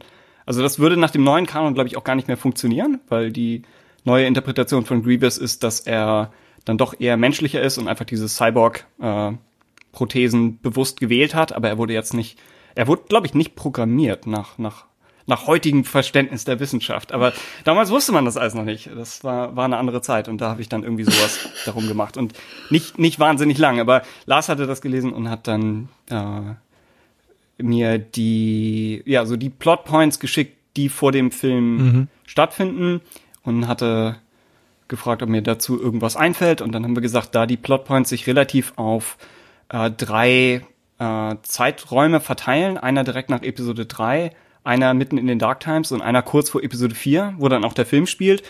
Äh, war recht naheliegend, dass es dann in, in vier Teilen passieren würde. Und ich, ja, ich, wie sagst du, mit, mit 18, 19, ich hatte echt Bock drauf. Und das war eben auch so in meiner Hochzeit als Star Wars-Fan. Also nicht die, die geplagte Version, die Podcast-Hörer heutzutage hören müssen, sondern schon noch jemanden, der, der, der Energie ja. in den Augen hatte. Ja, das waren einfache äh, Zeiten damals. Einfache es, es war eine andere Welt, ja, ja genau. Ja. Äh, und äh, teilweise ist dieser Enthusiasmus vielleicht auch ein Haken, weil ich mir damals nicht vorstellen konnte, wie sich eine Geschichte liest für jemanden, der diesen Enthusiasmus nicht hat. So, ich habe für Teil 1 zum Beispiel eine Szene geschrieben, wo, wo Vader den Tempel angreift ähm, eben zur, zur Zeit der Order 66. Aber weil ich allein das schon irgendwie cool fand, habe ich nicht die Notwendigkeit verstanden, mehr anzubieten als das. So die Szene war halt einfach, er erledigt den und dann geht er da hinten rüber und schaut mal, was da so, da so umgebracht werden kann. So, das, das war im Wesentlichen die, die äh, fast eine komplette Storyline. Also es gab mehrere Szenen davon. Ähm, und dann gab es eine Geschichte um einen Klon, der einem Jedi das Leben rettet und der daraus entsteht dann auch die, die Familie, die später für den Film wichtig wird. Aber selbst da würdest du heute denken, äh, dass es vielleicht mehrere Szenen gibt, wo die Freundschaft zwischen Jedi und Klon etabliert wird und dann am Ende ist die Freundschaft stärker als Programmierung, aber das alles nicht. Es passiert halt einfach. Also das, das habe ich nicht, das habe ich nicht gut durchdacht. ähm, Ja, und die dritte, die dritte ist, no? Äh, beziehungsweise würde ich, entschuldige, wenn ich dich unterbreche, ich würde fast schon sagen, es ist einfach auch eine Sache der, des, des, des, des Lernens. Also wir wollten, also wir können ja später Ja. nochmal drüber sprechen, was man beim Fanfiction-Schreiben so alles über das Schreiben als solches lernt, aber ähm, äh, dementsprechend, äh, ich kann es total nachvollziehen, dass wenn man halt so äh, noch relativ frisch und jung dabei ist, sage ich jetzt mal. Also wenn ich einiges von meinem alten Zeug lese, denke ich auch mal so, ah, nee. ah, aber entschuldige, ich habe dich unterbrochen. Nee, ich, ich, und ich stimme total zu. Und das, das Schlimme ist immer, äh, wenn man, wenn man trotzdem noch erkennt, dass man selbst das geschrieben hat. So, wenn, wenn es sich nicht so anfühlt, als hätte ein anderer sehr junger Autor das geschrieben, sondern es sind immer noch Sachen bei, die man heute genauso macht. So, das, das kann äh, frustrierend sein. Und im, im Fall von eben Foreshadow, also dieser, dieser Prolog-Trilogie, war auch das Problem, dass in Teil 1 natürlich die Weichen gestellt werden für alles, was danach kam. Und dass ich damals die Figuren alle sehr simpel angelegt habe, wurde mir dann später so ein bisschen zum Verhängnis. Oder ich musste dann auf anderen Wegen versuchen, das zu kompensieren. Und es ist schwierig, eine einfache Charakterisierung zu kompensieren. So, ist es da oder nicht. Ähm, ja. So, genau, es gab noch eine, eine dritte Storyline im ersten Teil, wo ein, die zumindest ganz witzig vom Ansatz war, wo ein äh, Jedi Padawan auf einer Korvette im Orbit von Coruscant ist, auch irgendwann nach der Schlacht und durch irgendwelche technischen, weiß ich nicht, Gründe, sonst was, äh, erfährt er von der Order 66, bevor die Klone das tun und greift dann halt die Klone an, was äh, offensichtlich eine Schnellstraße zur dunklen Seite war. Und er wird dann so halb der, der Antagonist später in der Reihe. So, das war vielleicht ganz nett, aber ist auch, sobald das Konzept abgewickelt war, passierte auch nicht mehr so viel. Aber Teil 1 war nur, ich glaube, 12.000 Wörter lang, was viel klingt, aber letztlich nur, ja, vielleicht ein, sagte Katharina, 110.000 Wörter für einen tatsächlichen Roman. Also das hier war äh, ein Zehntel davon und kann man vielleicht in, in einer Stunde lesen. Ähm, ja, also das ist deutlich weniger. Und dann Teil 2 spielt irgendwo in den Dark Times und da hatte ich versucht, den Plot komplexer zu machen, weil ich nicht wusste, wie ich die Charaktere komplexer mache. Und wie gesagt, habe ich mir selbst so eingebrockt und dann tauchte irgendwie äh, Thrawn auf und Boba Fett. Ich hatte zwischenzeitlich hatte ich die Idee, ob ähm, ob Vader Boba Fett anheuert für eine Mission, aber tatsächlich will er nur Boba Fetts Kostüm haben, um die Mission selbst auszuführen. Und das, das hat Lars mir ausgeredet. Er meinte, das, das machen wir nicht. Und sehr gut. Also ich kann ich ihm nur für dankbar sein. Das, das war die richtige Entscheidung. Ähm, ja. Und also Teil 2 war, ich habe ihn jetzt neulich nochmal gelesen für die, für die Sendung und dachte, ja, Teil 2 ist sehr, sehr wirr, ohne wirklich eine, eine klare Storyline im, im Zentrum. Aber sie hat ein paar einzelne nette Momente. Es gab irgendwo, weil, wie gesagt, äh, Thorn drin vorkommt, äh, ist er am Ende in den Aufstand, den Klonaufstand auf Camino involviert, der glaube ich in einem der Battlefront, ich glaube im zweiten Battlefront-Teil passiert. Und hier habe ich ihn etwas freier interpretiert, weil das Spiel ja, glaube ich, auch keinen exakten Kanon da erzeugt. Äh, und er nutzt irgendwann aus, dass er die Kaminoaner mit gescheiterten Klonen angreift, um sie dazu zu bringen, ihre eigenen gescheiterten Kunstwerke zu zerstören. Und dann hat er den Moment, wo er einem anderen Captain auf der Brücke das erklärt und sagt, hey, um eine Spezies zu zerstören, muss man ihre Kunst kennen. Und das habe ich geschrieben und dachte, cool, das ist genau wie, genau wie im Original. ist es natürlich absolut nicht, aber ich hatte diesen einen Moment, wo ich dachte, das ist fast, es ist zumindest, zumindest weiß man, wovon es eine Imitation sein soll. Und es macht für einen Moment Spaß, das zu imitieren. Also als ob du äh, mit einem Thrawn-Kostüm oder so durch, durch die Wohnung rennen würdest. Und es hat diesen, diesen Unterhaltungsfaktor. Und es hat wirklich Spaß gemacht zu schreiben. Also ich, ich will es auf keinen Fall schlecht machen, aber aus heutiger Sicht ist es ja etwas, etwas konfus. Und äh, in, für Teil 3 saß ich dann da mit einem Stapel an selbstverschuldeten Problemen, wo die Figuren etwas, etwas simpel. Es klingt wirklich, als ob ich, als ob ich hier den, den Untergang der Titanic nach, nachvollziehen würde. Es war deutlich harmloser als das, aber ja, es, es war, war etwas tricky. So, Teil 2 hatte zum Beispiel einen Cliffhanger, weil ich dachte, offensichtlich hat Teil 2 einer Star Wars Geschichte einen Cliffhanger. Und dann hatte ich nur das Problem, dass der Cliffhanger aufgelöst werden musste in den Dark Times. Das heißt, das passiert am Anfang von Teil 3. Und dann springt die Geschichte zehn Jahre in die Zukunft und fängt dann überhaupt erst an. Was aus, aus, ja, aus struktureller Hinsicht äh, nicht, nicht gut ist. Ähm, und dann hatte ich das Problem, dass ich halt auch alles unterbringen musste im dritten Teil, was noch irgendwie für den Film vorbereitet werden musste.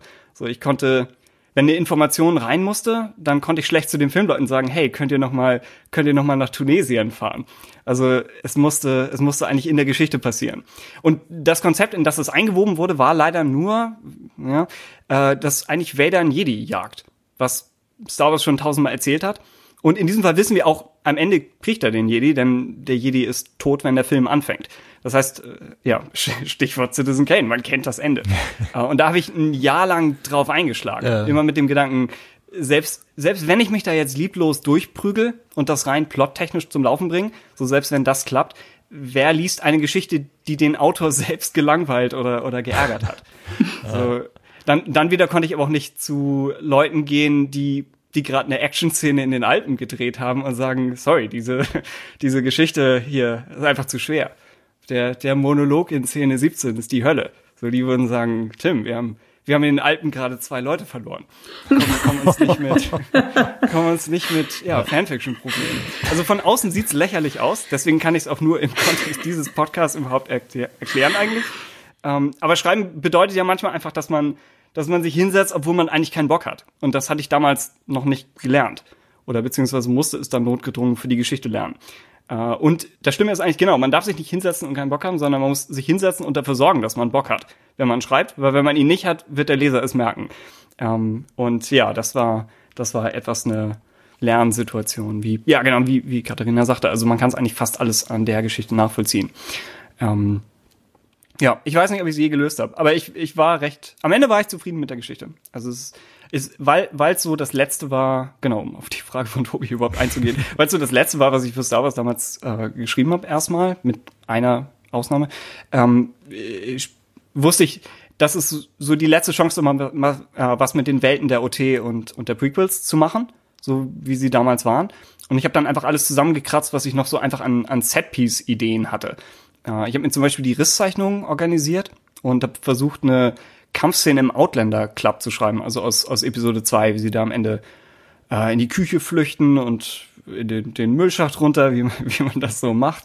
Äh, und es gab eine Fluchtszene aus dem Tunnel von, von Jabba's Palast, die man theoretisch, wenn man sich die, die vermutlich jetzt nicht mehr kanonische Karte von damals holt, die man theoretisch als Leser nachvollziehen könnte, wenn man die Karte neben sich legt, während man die Geschichte liest oder hört. Es gab eine äh, nächtliche Verfolgungsjagd über die Kanäle von Nabu, ähm, die die ich mir optisch hübsch vorgestellt hatte, aber ich weiß nicht, ob irgendwas davon rüberkommt, wenn man es liest. Aber ich, ja, ich fand, man kann noch was mit den Welten halbwegs anstellen. Und es gibt eine, es gibt eine Sequenz auf Utapau und auf Polis Massa, also die typischen Teil 3 Welten im, im Bezug auf Sith. Uh, ja, und genau, passend, passend zum dritten Teil einer Star Wars Geschichte dachte ich, okay, es ist Jedi gegen Sith. Ähm, es, es reicht, wie schon bei Episode 3 oder wie bei Episode 6, reicht es nicht oder geht es nicht darum, dass einer den anderen umbringen will, will, ja, will wollte, ähm, sondern sie versuchen eigentlich den anderen moralisch und persönlich zu widerlegen. Das heißt, Nokas, also die, die Hauptfigur der, der ganzen Sache, ist eigentlich dieser Jedi-Archetyp, als den ich ihn leider nur angelegt habe. Aber vielleicht dachte ich, komme ich hier damit durch, wenn ich sage, er versucht bewusst dieser typische Vorzeige-Jedi zu sein. Äh, und Vader versucht bewusst das anzugreifen. Und zwar die Version von Vader, die ähm, die chronologisch am weitesten von Anakin entfernt ist. So heute würden wir sagen Rogue One Vader. Heute, heute gibt es praktisch ein Template dafür. Ähm, damals hat man dann einfach gesagt Non-Anakin Vader oder ja, vielleicht am ehesten noch der aus Episode 4. Äh, der aber trotzdem auf Anakins Wissen und Erinnerung zurückgreifen kann und weiß, wie es ist zu fallen. Mhm. Und dann auf der anderen Seite hatte man eben Nokas, der sich so an allen möglichen Lichtmetaphern festhält. Und ja, Licht Schattenmetaphern waren eh alles, womit ich mich damit offenbar beschäftigt habe. Äh, und es gibt eine Szene, wo, wo Nokas zu Vader sagt, du bist nicht mein Spiegelbild, du bist meine Abwesenheit.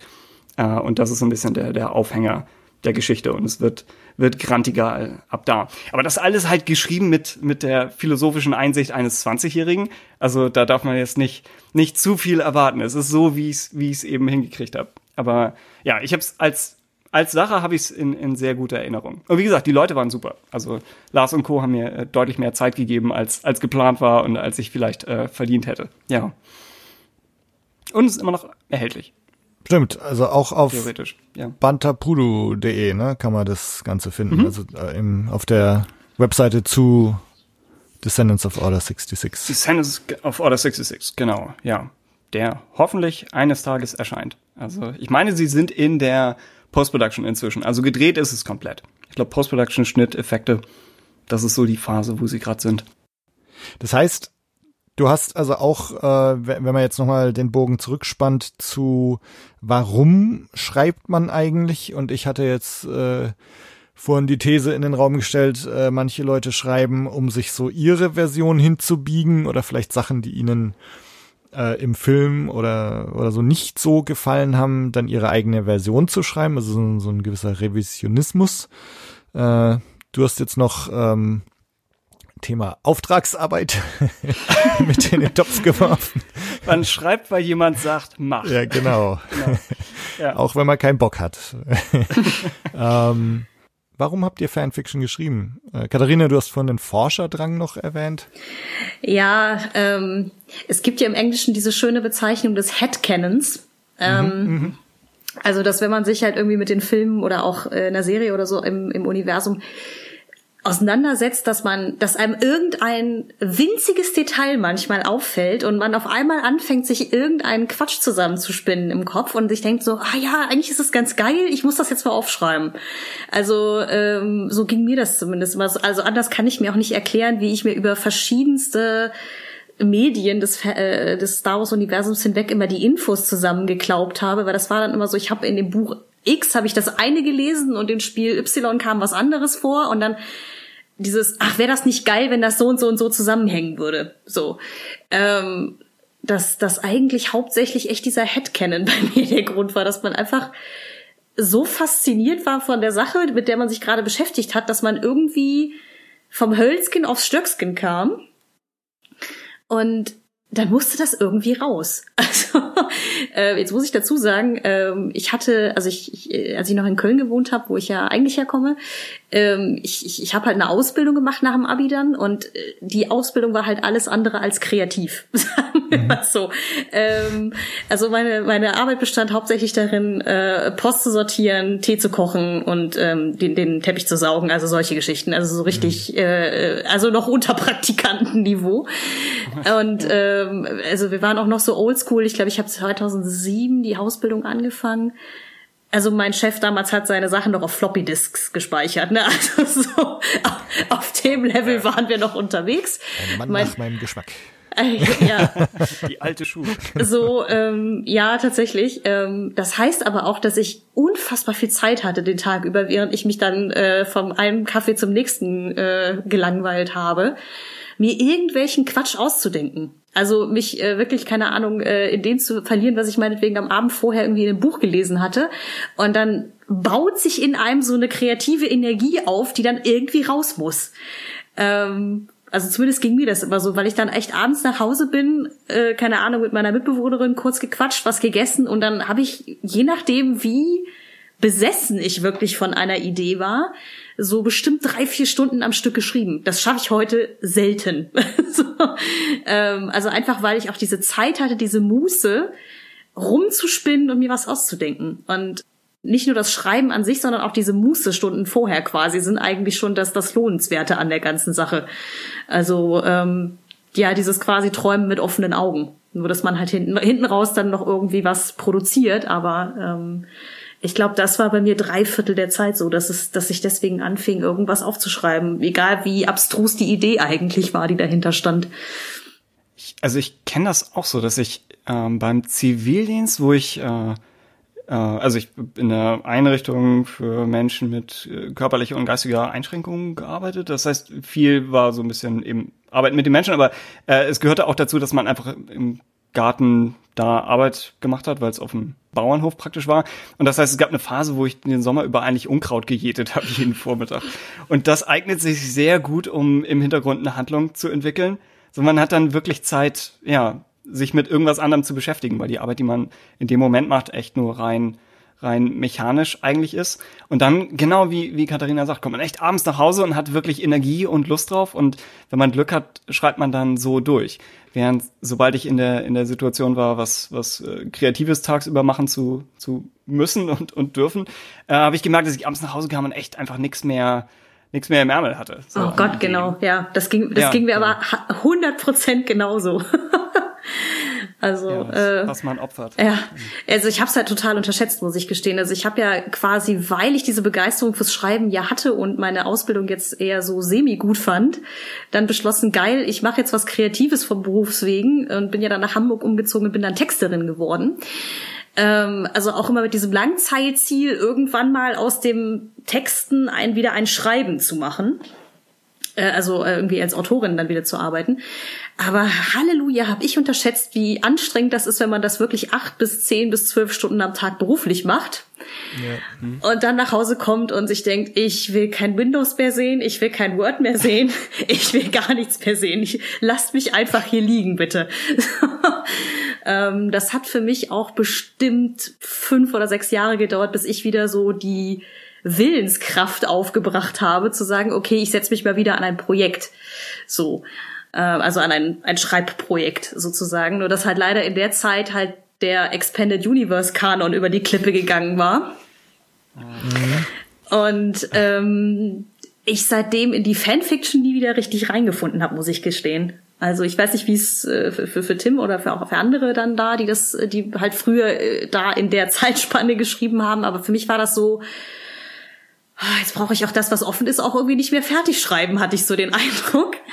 Und äh, ja, und ähm, äh, vieles davon ist dann natürlich in der Schublade gelandet, beziehungsweise im Internet-Äquivalent dessen so.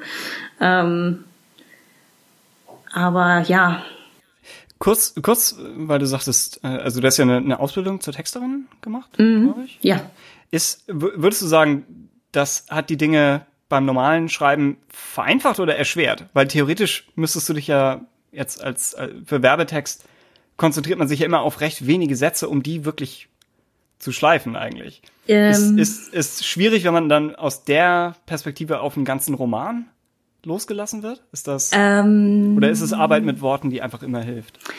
Äh, wie beschreibe ich das jetzt am besten? Also äh, ich hatte genau wie du auch komplett die ähm, strukturellen Probleme immer, weil ich halt äh, dadurch, dass ich halt so auch so kopflos drauf losgeschrieben habe, heute nennt man das ja so nett Discovery Writing, ähm, Ja. Man musste ein Wort dafür erfinden, um es zu oder auch legitimieren. ähm, nee, aber dass ich halt dann anfing immer auf wild auf irgendwas loszuschreiben und mich dann oft auch in so Ecken reingeschrieben habe. Ähm, das ist halt das eine Problem. Da musste ich noch ein bisschen länger dran arbeiten. Was das Texten angeht, da hast du recht. Ist also meine die Art, wie ich mich ausdrücke in längeren Texten, hat sich dadurch extrem verändert. Also ich habe zum Beispiel früher unfassbar viele Beschreibungen immer in meinen Texten gehabt und wer, wann, wo und ah, der Palast von Nabu und oh mein Gott, die Fauna und was weiß ich nicht was, ja. Ähm, meine Mitbewohnerin hat sich immer darüber lustig gemacht, dass ich äh, die Königin der Adverbien wäre, weil ich halt immer noch so noch einen draufgesetzt habe, so Jane Austen-mäßig. Ähm, und beim Werbetext ist es ja genau andersrum. Da streichst du ja jedes bisschen, was irgendwie un unnötig erscheint. Und das, ähm, das hat sich natürlich schon auf das kreative Schreiben bei mir total ausgewirkt. Also weil jetzt meine Texte viel dialoglastiger sind, sehr viel schneller auch im Pacing und so. Ähm, dass jetzt die Leute auch eher sagen, so Beschreibungen sind nicht so dein Ding, oder?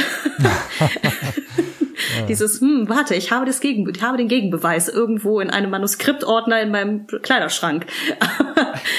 so, ja, das, dahingehend hat sich das auf jeden Fall sehr geändert. Also, und auch natürlich dieses, wie du schon sagtest, dieses, man muss lernen, auch ohne Bock an den Schreibtisch zu gehen und dann dafür zu sorgen, dass man Bock hat. ähm, auch weil auch das kannte ich also bei, durch die in der Zeit, in der ich Fanfiction geschrieben habe, daher kannte ich das überhaupt nicht. Das war dann wirklich so in der Ausbildung und auch danach, ich musste das quasi komplett lernen, ähm, mich dazu zu zwingen. Ja, ja. Das ist ganz interessant, ne? Wenn wir das alle so beschreiben, dann ist es auch oft so, haben wir nicht alle sogar irgendwas gesagt, so als wir 14 waren oder so? ne? Also irgendwie so, ja, wo man auch noch mit viel Zeit und viel Begeisterung in, in solche Sachen reingeht. Ähm, also bei, bei mir ist es jetzt so, also nicht nur in, in Fanfiction, sondern überhaupt in irgendwelchen Schreibunternehmen, äh, dass es mir einfach so geht, dass es mir einfach auch an Zeit fehlt irgendwie. Also ich müsste mich richtig hinprügeln, im Moment, äh, weil ich komme auch nach Hause und bin erstmal total platt und, äh, und könnt also im Moment gefühlt überhaupt nichts Kreatives mehr mehr machen. Also wenn, dann müsste ich das irgendwie morgens machen, irgendwie, dass ich früher aufstehe oder so und, und dann auf die Eingebung hoffe. Ähm, also bei mir ist im Moment einfach irgendwie zu viel los. Und wenn man dann nicht noch so diese jugendliche Begeisterung hat, das fehlt mir gerade so. Mm. Ja, ich, ich weiß auch nicht, wie ich es tatsächlich geschafft habe, so 2018 dann die Kurve wieder zu kriegen, wenn ich ehrlich bin. also, weil ich glaube, also ich habe die Ausbildung zur Texterin 2011 abgeschlossen und habe halt auch danach die ganze Zeit, also als Angestellte natürlich gearbeitet in dem Beruf, ähm, habe aber bis halt Anfang 2018 wenig bis gar nicht geschrieben, weil halt einfach der, also man einfach auch abgebrannt war im wahrsten mhm. Sinne des Wortes mhm. kreativ. Mhm. Und ähm, ich weiß nicht, ob das jetzt so, das klingt jetzt so melodramatisch, ne, aber dass man dann irgendwie so nach acht, neun Jahren im Beruf sich irgendwie denkt so, hey, eigentlich wolltest du mal was anderes machen, ne? Also, ähm, und bei mir hat es auch wirklich nur funktioniert, indem ich mich dann ähm, ja echt also abends dann gequält habe. Also mein, mein Sozialleben war ziemlich überschaubar 2018 ähm, als ich dann die Rohfassung von dem Roman runtergeschrieben habe. Also, also anders ging es mich bei mir auch nicht. Also irgendwas musste leiden und mein Beruf konnte es halt nicht sein. Also ich konnte schlecht mhm. sagen, okay, ich komme jetzt nur noch sechs Stunden am Tag. Ähm, ja. Also beziehungsweise äh, hätte ich bestimmt machen können, aber ähm, wenn man in der Großstadt lebt und so überlegt man sich das mit den Lebenshaltungskosten. Ähm, und so, sozial ist es immer schwer zu erklären, finde ich. Ne? Wenn ja. du jetzt dem Freundeskreis sagen musst, nee, da an dem und dem Tag um so und so viel Uhr wolltest du eigentlich schreiben? Das ist immer ein komischer Satz. Jetzt verglichen mit, da muss ich zum Fußballtraining oder mm. da bin ich ja, reiten ja. oder sonst was. Die Zeit für etwas reservieren zu wollen, das man theoretisch verschieben könnte, aber wenn man es immer verschiebt, macht man es nie, mm. ist ja auch wieder was, das man lernen muss. Also das mm. tue ich mich wahnsinnig schwer mit. Habt ja. ihr jemals so ein, so ein Ding, sowas wie NaNoWriMo, den, den National Novel Writing Month oder irgend so ein Ding mitgemacht? Ja, ich tatsächlich sogar viermal. Oh, wow. ähm, ich habe aber nur zweimal gewonnen tatsächlich. Also äh, was also was oh. heißt gewonnen in Anführungsstrichen? Man hat die 50.000 Worte voll gemacht. Ähm, also für, soll ich es einmal erklären für die Leute, die nicht wissen, was es ist? Ja. Ähm, also der National Novel Writing Month oder der NaNoWriMo äh, ist ein gemeinsamer Schreibwettbewerb, würde ich es jetzt fast nennen, der halt einmal im Jahr immer im November stattfindet, also vom 1. November bis zum 30. November.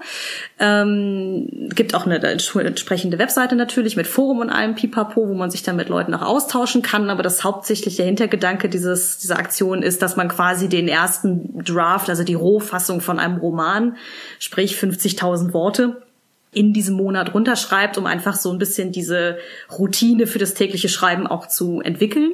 Also das ist zumindest, glaube ich, der Gedanke dahinter, weil man halt wirklich, man muss sich ja jeden Tag hinsetzen und auf eine gewisse Zahl kommen, um das Ziel überhaupt zu erreichen.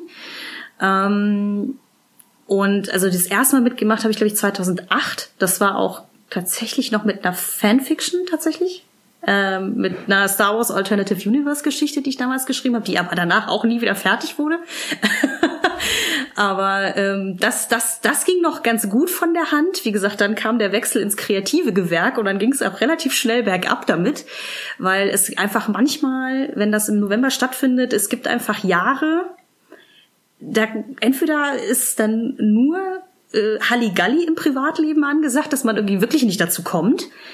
Ähm, oder ein Jahr hatte ich auch, wo es auch einfach nicht fluppen wollte. Also man setzte sich dann dahin und dachte,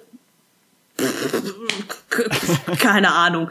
Also das eine Jahr habe ich, glaube ich, wirklich nach 5000 Worten oder so aufgegeben, weil ich einfach eine mega Schreibblockade hatte. Aha.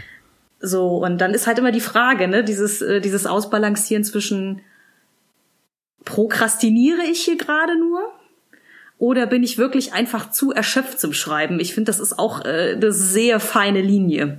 Mhm. Ähm, also mhm. gerade, also zumindest in, in allen, bei allen Menschen, die ich kenne mit kreativem Beruf, ist ja dieses Thema Burnout auch immer relativ präsent. Und ähm, vor allen Dingen, wenn man da halt irgendwie dann in so einen chronischen Erschöpfungszustand kommt, das, äh, das begünstigt eine Schreibblockade, sagen wir mal so. Ähm, weil man dann wirklich einfach irgendwann so einen Moment hat, wo man denkt, ich kann einfach nicht mehr. Also es kommt auch wirklich nichts mehr dann. Ne? Also das hatte ich das eine Jahr bei dem Nano und dann habe ich es dann halt auch gelassen. Ja. Ähm, aber hattest du eine spezielle Frage dazu noch, was jetzt so äh, explizit gefragt hattest?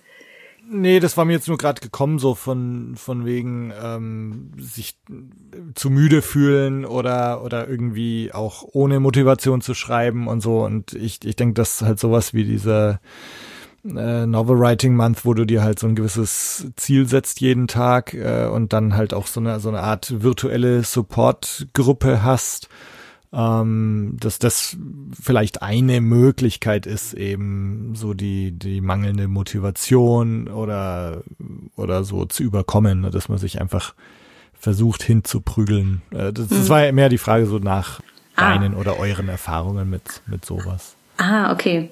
Ja, gut, das stimmt. Ja, das ist, das habe ich aber auch gemerkt beim Nano. Die, die Sache ist halt, man lernt dabei sehr gut, äh, was einen motiviert, weil ich bin zum Beispiel jemand, ich bin zwar auf dieser Plattform angemeldet, ähm, und ich update da auch diesen meinen Word-Count. Also du hast dann so einen hübschen Graphen, den du dann nachvollziehen kannst, wie viel du schon geschrieben hast und so als Motivationshilfe. Ähm, das mache ich alles, aber ich äh, tausche mich relativ wenig mit den Leuten aus, die da auf der Webseite im Forum aktiv sind, weil ich dann doch eher so eine sehr einsame Schreiberin bin, glaube ich. Also ich habe äh, früher, als ich mit Fanfiction angefangen hatte, äh, habe, hatte ich eine Freundin, ähm, die auch Fanfiction geschrieben hat. Wir haben uns dann immer zu etwas verabredet, das man ähm, Sprinten nannte oder mhm. immer noch nennt.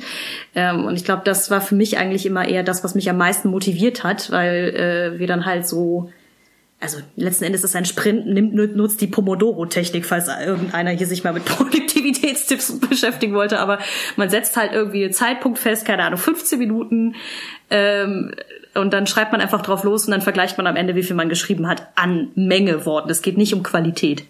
So, und ähm, über diese kurzen Zeitintervalle kam ich auch langsam wieder rein, mehr zu schreiben, also auch in Menge mehr zu schreiben, weil am Anfang hat man in der Viertelstunde 200 Worte geschafft.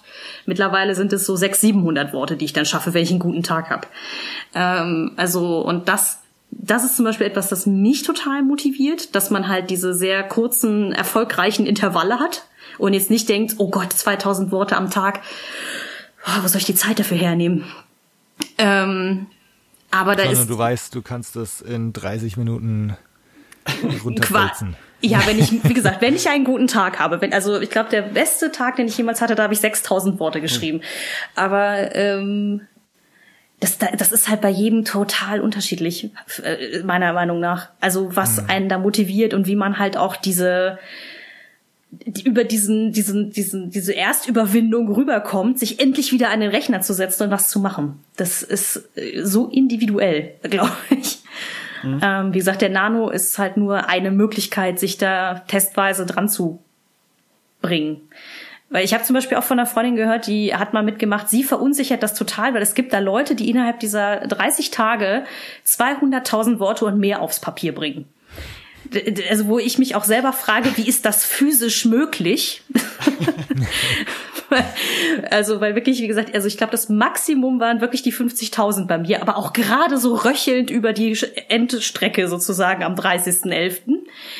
Du hast noch eine Szene auf Nabu eingebaut, um auf die nötige Wörterzahl zu kommen. Ja, nee, auf die, also auf die, also die Anzahl an Szenen hatte ich hatte eigentlich immer viel wenig, also ich habe immer mehr geschrieben, als eigentlich ich geplant hatte für eine Szene, aber trotzdem äh, sch äh, Schreiben strengt ja auch an, so ist es nicht.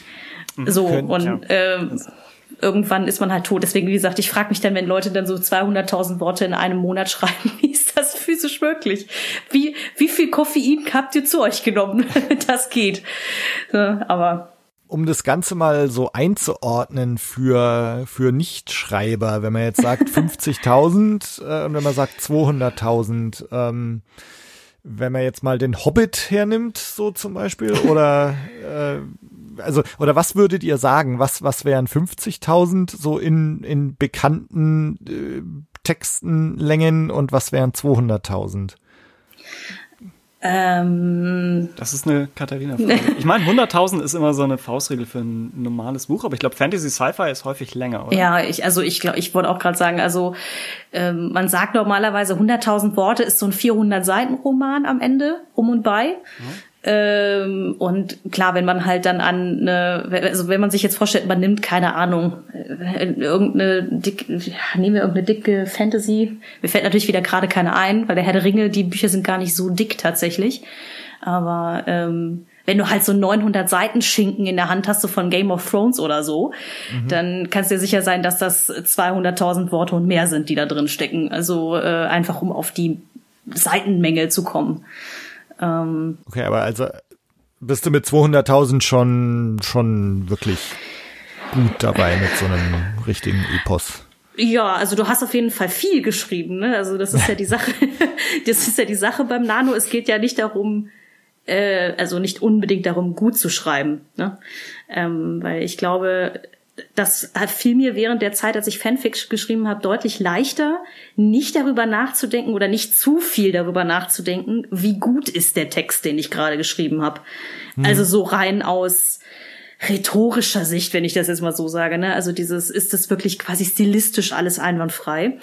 Ähm, und dann hat sich irgendwann später, als ich dann das erste Mal versucht habe, so eigene Stories, also so wirklich komplett eigene Sachen zu schreiben, ähm, gemerkt habe, so da kommt auf einmal so eine ganz fieser innerer Kritiker aus einem ra raus, ne, der dann halt irgendwie an allem was zu meckern, meckern hat.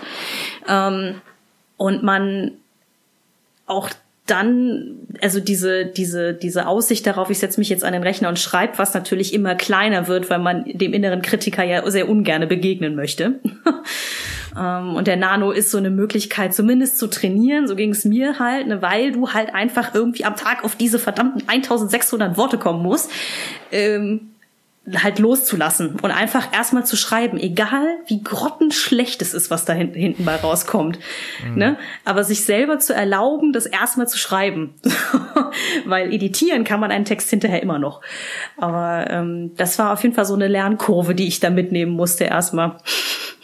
Ich denke mir jetzt auch beim, beim Fanfiction, also grundsätzlich ein Riesenunterschied zu, wenn du jetzt was eigenes schreibst, ist natürlich, dass du dich halt auf auf Charaktere oder ein Setting irgendwie berufst, was schon existiert. Also du brauchst dir, wenn du jetzt eine Han Solo-Geschichte schreibst, brauchst dir nicht mehr Gedanken zu machen, wie dieser Typ jetzt so drauf ist oder so, ne, weil du einfach mit der Vorgabe da arbeitest und dir diese ganze Arbeit halt ersparst. Natürlich erfindest du dann immer Sachen dazu, ähm, aber wenn du jetzt deine eigenen Sachen schreibst, dann fängst du natürlich da komplett bei Null an.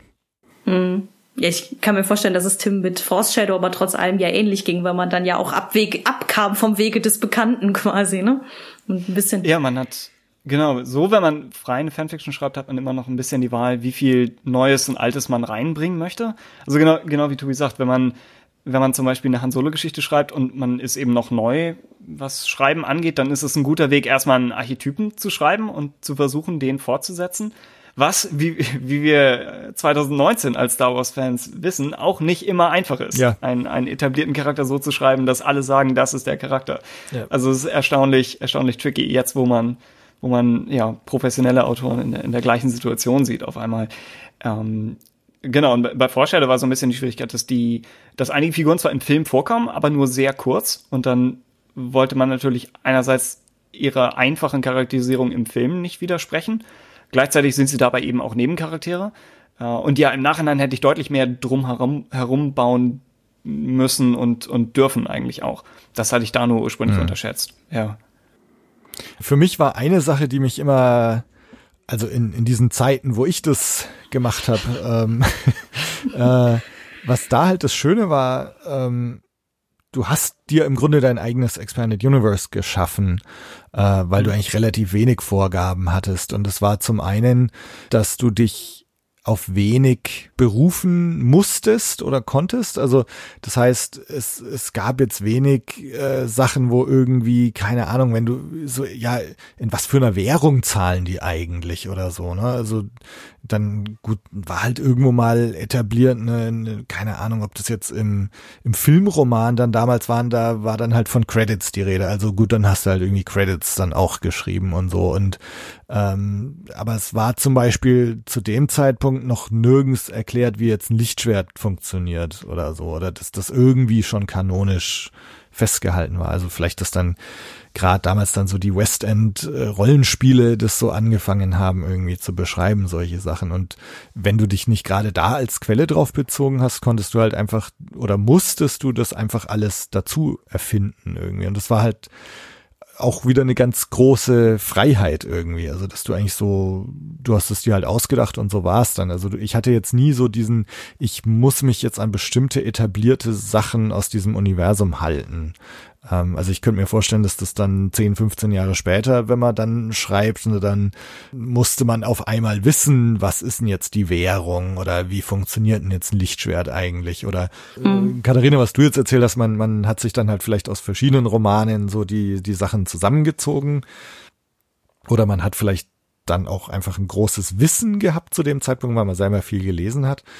Also für mich war so diese Faszination damals einfach dieses, äh, ja, wenn du es nicht weißt, dann erfindest dir einfach. Und es war irgendwie auch okay. Ja, und ähm, und man hat sich so seinen eigenen, sein eigenes EU geschaffen, äh, weil wir hatten ja sonst nichts. ähm, und ja, und also insofern so diese, diese Sache nur mit dem Kanon jetzt über den Haufen geworfen nach der Disney-Übernahme, äh, da habe ich halt schon lang nichts mehr mit dem Thema zu tun gehabt. Also für mich war es im, im Grunde sogar das Gegenteil von dieser ganzen Sache, dass für mich ab dem Zeitpunkt, wo der Kanon langsam offizieller geworden ist, wo das EU größer und größer und offizieller und offizieller geworden ist.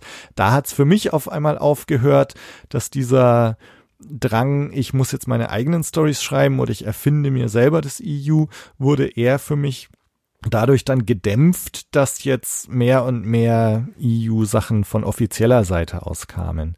Ähm, also eigentlich eine, eine ganz gegenteilige äh, Sache von dem, was du jetzt beschrieben hast, Katharina. Das für dich dann mit dem Kanon, als der dann, na, Tabula Rasa, das für dich da dann irgendwie eine Zäsur war.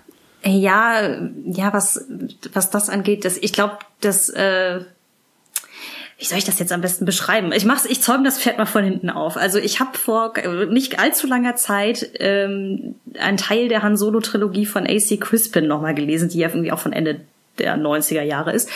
Und ähm, da fiel mir auf, weil dieses Buch unfassbar voll ist mit Referenzen aus dem Expanded Universe, ähm, die ich mittlerweile schon halb wieder vergessen hatte, wie mir dann bei dem äh, bei der Gelegenheit auffiel, aber auch irgendwie mit mit mit Hans Cousin, den er dann hatte auf Corellia und äh, wie der Typ hieß, der ihn großgezogen hat, was ja jetzt in der im Solo-Film die Lady Proxima ist quasi und so weiter und so fort. Das steckte da so alles drin und quasi diese ganze dieser ganze Lore, auf dem man ja aufgebaut hat, ähm, oder an dem man sich bedient hat, sagen wir mal so, beim Fanfiction schreiben.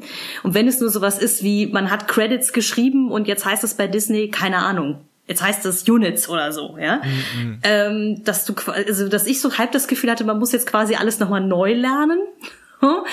und mhm. ähm, da war einfach, glaube ich, die die Kapazität auf der einen Seite tatsächlich einfach nicht da aus beruflichen Gründen und ähm, es gab halt auch noch nichts am Anfang natürlich, ne? Also äh, das das ist ja jetzt erst so in den letzten paar Jahren, dass man mal so ein bisschen mit Romanen und so, dass man alles unterfüttert, aber noch lange nicht in dem Maße, wie das halt äh, in den frühen 2000ern mit dem Expanded Universe der Fall war.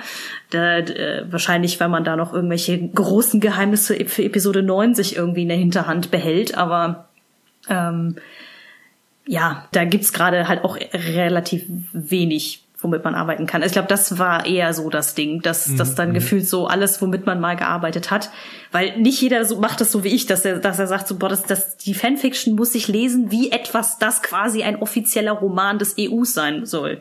So, das war einfach nur mein persönlicher Anspruch, ähm, weil einfach Leute wie Timothy Zahn und so weiter mich extrem inspiriert haben und man denen so nacheifern wollte. Äh, letzten Endes kannst du in der Fanfiction auch schreiben, dass Han Solo mit Chewbacca Urlaub auf einem Puddingmond macht. Also wenn dir da der Sinn nachsteht, ähm, so ne, auch diese Freiheit hätte man ja gehabt ja. oder hat man ja auch immer noch. So. Ja das finde ich auch das, was mich immer so fasziniert hat in dieser ganzen Sache, ne? dass so, dass du machen konntest, was du wolltest und dass du nie den Anspruch hattest, das ist jetzt Kanon. Also von vornherein nicht, weil es ist Fanfiction und das ist deine persönliche so was wäre wenn Sache irgendwie, ne? Und ähm, und das das finde ich irgendwie total entspannt. Also ich habe auch im Podcast ja schon oft drüber geredet, was was mich oft so ein bisschen stört an an dem Status quo im Star Wars Universum ist so ähm, dass aber auch noch jede Leerstelle irgendwie gerade gefüllt wird. Und für mich eine ganz große Faszination als Jugendlicher an Star Wars waren genau diese Leerstellen. In deiner Fantasie konntest du dann dir ausmalen, wie das so alles war, ne? oder, oder was, was hinter diesen ganzen Namen, die irgendwie mal in einem Nebensatz erwähnt werden oder die ganzen Planeten, die irgendwie erwähnt werden, was war denn da los? Und, und du konntest dir das selbst ausmalen und oder vielleicht sogar was drüber schreiben. Und es war aber von vornherein halt deine Version oder die Version von irgendeinem anderen Fanfiction-Schreiber. Und ich finde es eigentlich fast schöner so, als irgendwie alles so von offizieller Seite äh, vorgesetzt zu bekommen. Mhm. Ähm, also das war, war oder ist äh, für mich so ein ganz großer Faktor, was die Faszination Fanfiction ausmacht. Es ist auch beim Lesen etwas entspannter, wenn man weiß, alles, was mir gerade ja, vorgesetzt wird sozusagen, muss ich nicht zwangsläufig in meinen Kanon übernehmen. Genau. Während genau. man ja bei Disney zwangsläufig schon in jedem Roman vor vollendete Tatsachen gestellt wird. So, mein, mein Beispiel für sowas wäre Yoda, zu dem ich von offizieller Seite eigentlich keine Hintergrundgeschichte möchte, aber wenn jemand eine Fanfiction dazu anzubieten hat, über seine frühen Jahre, mhm. so das würde ich lesen. Ja. Weil, ja, man die Wahl hat, es auch einfach zu ignorieren oder so, mhm. sich nur das rauszunehmen, was man cool findet.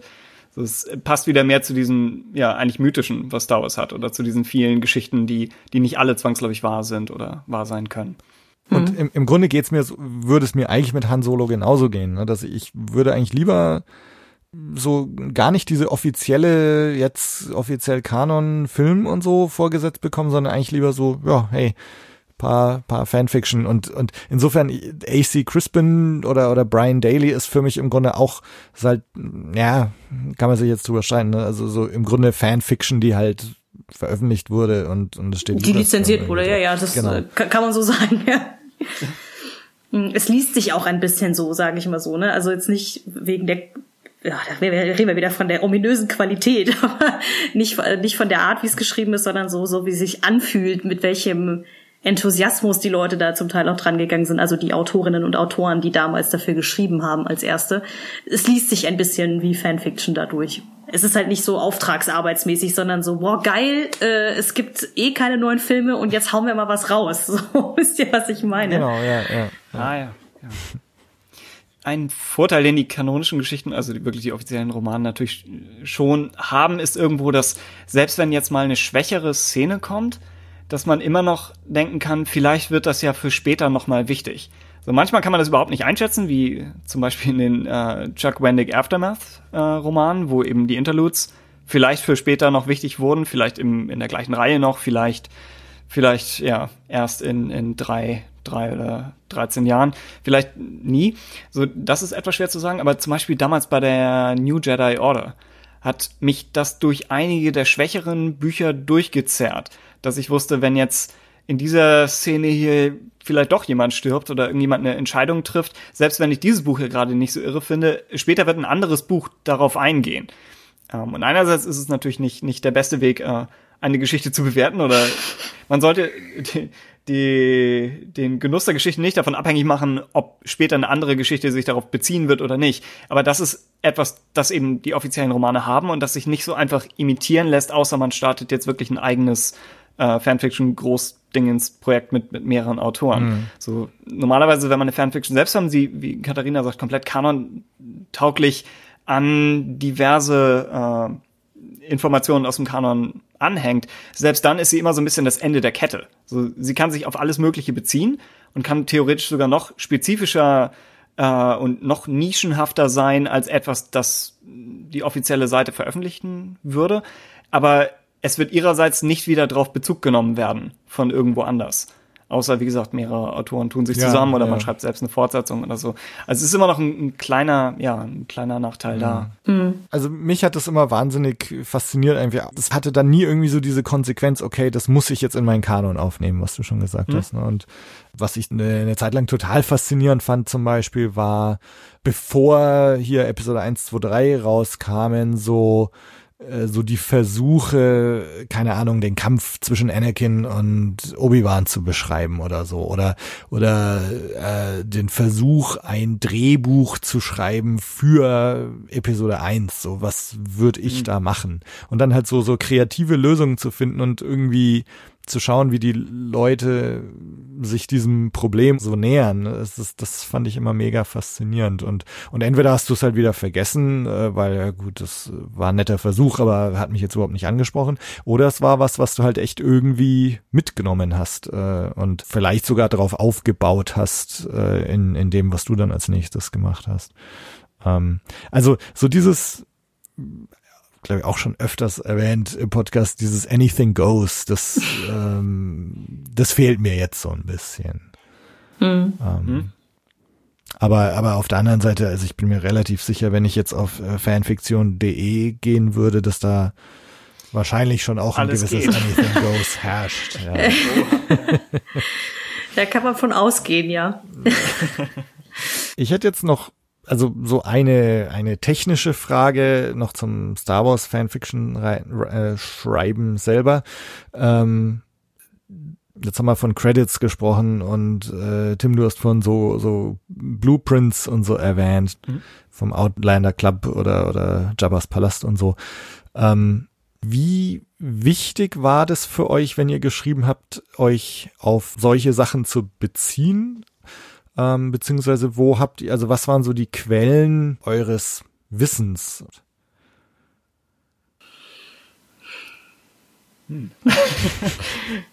Die erste Frage nach Wissen und wir sind sofort still. Ähm, möchtest du antworten als erster, Tim?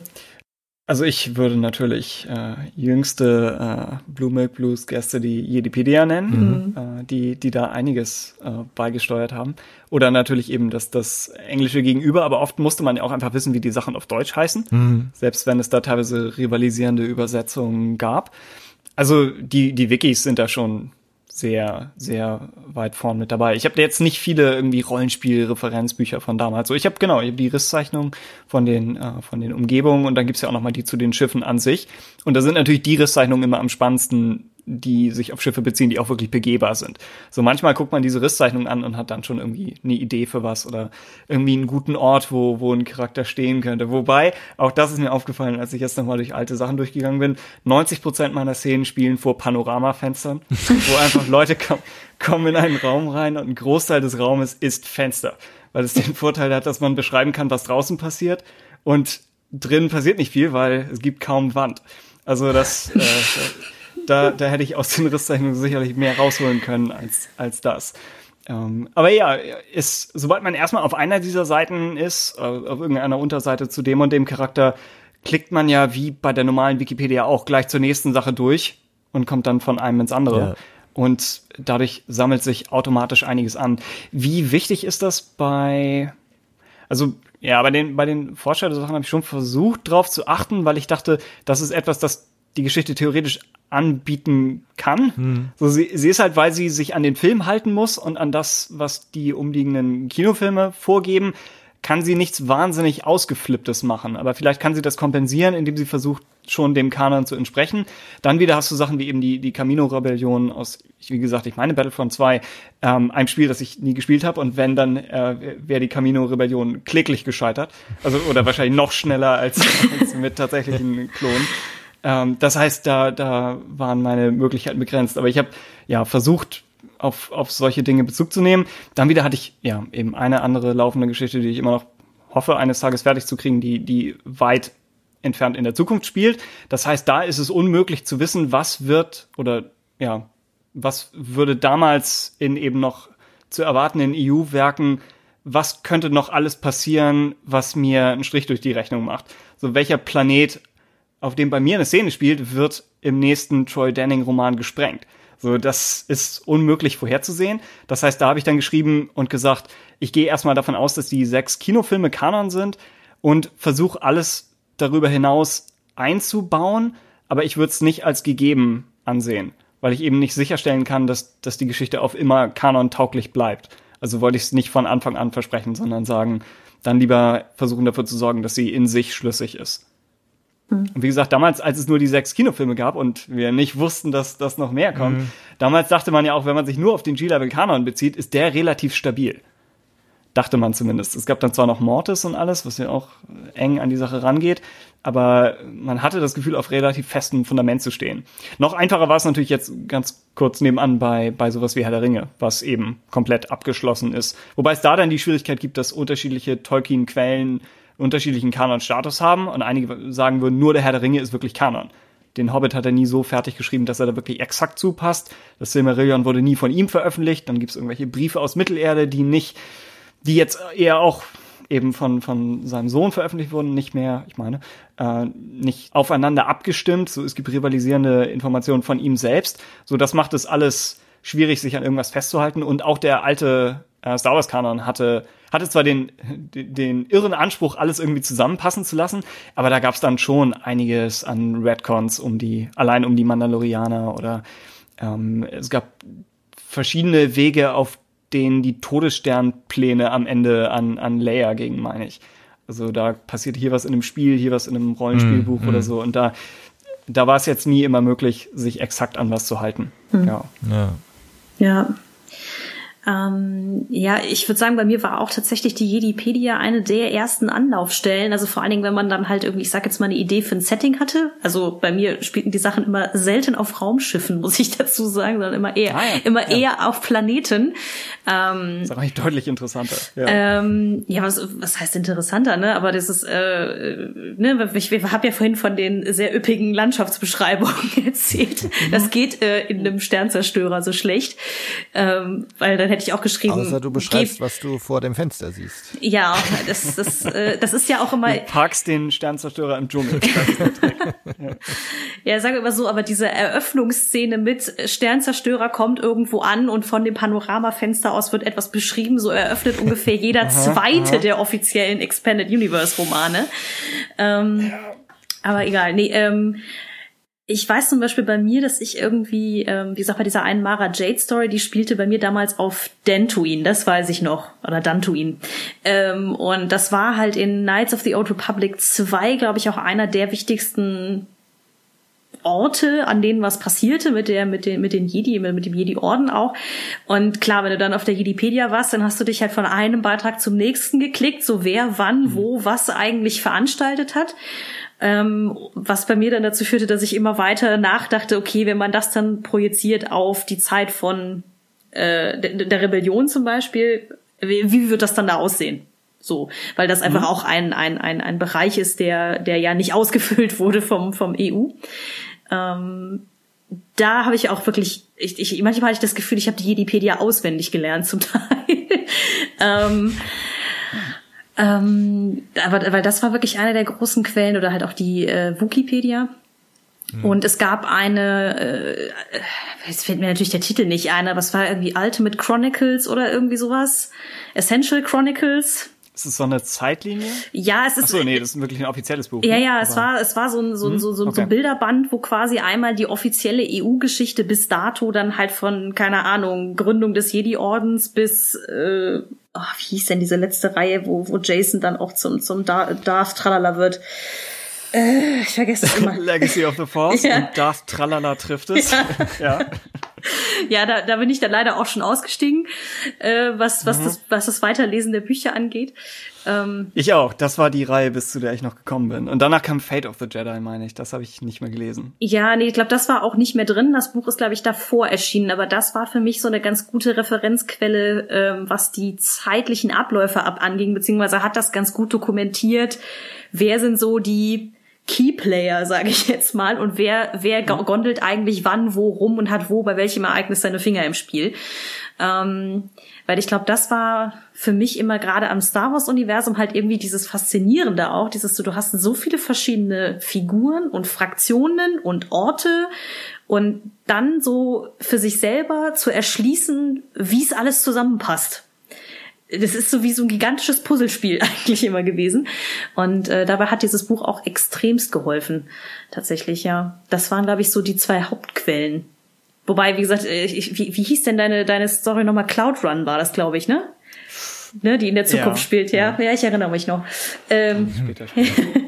ähm, ich, ich bin ja das Problem am Ende auch dann entgangen, also was die Einheitlichkeit mit dem Kanon anging, indem ich dann einfach ins Alternative Universe gewechselt bin. Also dass man irgendwo eine ein Ereignis nimmt und sagt, das ist jetzt anders und dann ist eh alles egal, was mhm. danach kommt. Ähm, wobei, wie gesagt, ich habe immer sehr viel rumrecherchiert, wo auf welchem Planeten welcher Tempel steht und wer wo mal wann war und irgendwas gemacht hat. Also wenn ich so viel Leidenschaft in den echten Geschichtsunterricht gesteckt hätte. Ja, ah. ist echt schlimm. Ja. Ähm, ja. Aber ja, ich glaube, das waren so die zwei Hauptquellen. Also weil letzten Endes war das Internet ja dann auch noch nicht so ausgeweitet, dass man jetzt ähm, für alles ein Video-Essay auf YouTube finden kann zum Beispiel. Auch wenn ich wahnsinnig gerne Video-Essays gucke. ähm, das war jetzt zum Beispiel so ein Medium, das gab's halt gar nicht, dass irgendjemand ein, ein Video vorbereitet, in dem alle Quellen aufbereitet sind und dir dann die Story quasi einmal erzählt wird. ähm, das äh, hätte viele Dinge vielleicht ein bisschen einfacher gemacht. ja. mm. Also ich, ich denke, das halt ähm, tatsächlich dann immer so die Frage, was dann der, der eigene Anspruch ist. Ne? Aber ich, ich glaube jetzt gerade, wenn du Star Wars Fanfiction schreibst, dass man da schon eine gewisse Verantwortung verspürt, äh, sich da jetzt nicht bloßzustellen durch Ahnungslosigkeit, äh, schon irgendwie versucht, äh, innerhalb dessen, was so als Wissen und als gegeben äh, angesehen wird, äh, sich da irgendwie einzureihen. Das ist halt der Vorteil, wenn du deine ganz eigene Geschichte schreibst, äh, wo du die Regeln machst, da hat man dann natürlich das Problem nicht, ne, dass du jetzt da stundenweise Quellen lesen musst, äh, bloß um irgendwie doof dazustehen. Ja, die musst du dann im Zweifelsfall selber anlegen. Das ist noch viel, ja, ja, ja, viel genau. elender eigentlich, die Aufgabe. Ein, ein Vorteil bei Star Wars, finde ich, ist immer noch, dass das Universum schon darauf ausgelegt ist, unterhaltsam zu sein und bestimmte Dinge schon bewusst vereinfacht. Zum Beispiel, äh, also wir hatten eben Credits angesprochen, was ja auch, ich glaube, wenn man die alten Rollenspielbücher kennt, das ist da vermutlich exakt definiert. Aber heutzutage würde man vielleicht einfach irgendeine irgendeine andere, entweder eine andere lokale Währung nehmen oder man mogelt sich so mit Credits durch und denkt, ach, das weiß doch eh niemand. Äh, was die Sprache der Huts angeht, kann man, glaube ich, recht viel so nachschlagen, aber ich glaube, niemand wird es am übel nehmen, wenn man irgendwelche Wörter einfach erfindet, mhm. die es nun mal so noch nicht gibt. Also es ist jetzt ja nicht elbisch in, in, im Umfang seiner Dokumentation. Und dann gibt's noch die Reisezeiten, die auch nie wirklich klar definiert wurden, wo auch je nach Autor unterschiedlich entschieden wurde, wie lange es wirklich dauert, um irgendwo hinzukommen. Mhm. Ich glaube, bei Timothy Zahn war es immer ein bisschen länger. Ich fand das immer total nett, wenn wenn Luke sich da in seinem X-Wing in praktisch so, ein, so, eine künstliche Trance begeben hat und gesagt hat, ich wach erst in ein paar Tagen wieder auf. Mhm. R2 flieg du. So, das, das hat die Galaxis deutlich größer aussehen lassen.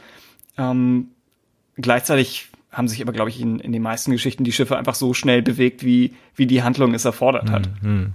Also da, ist, glaube ich, auch okay, wenn man, wenn man in eigenen Geschichten freier ist. Und der neue Kanon scheint es ja ähnlich zu halten mit, mit dem Sprung nach Canto Bight und, und was sie da alles schon treiben. Hm. Ja, wobei mir das schon fast ein bisschen zu schnell geht, wenn ich ehrlich bin.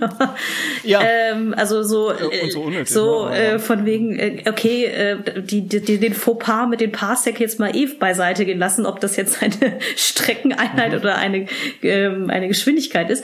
Aber ähm, ich fand sie mich auch eigentlich immer besser und weil es halt auch dadurch größer wirkte, wenn es einfach auch ein bisschen gedauert hat, von A nach B zu kommen.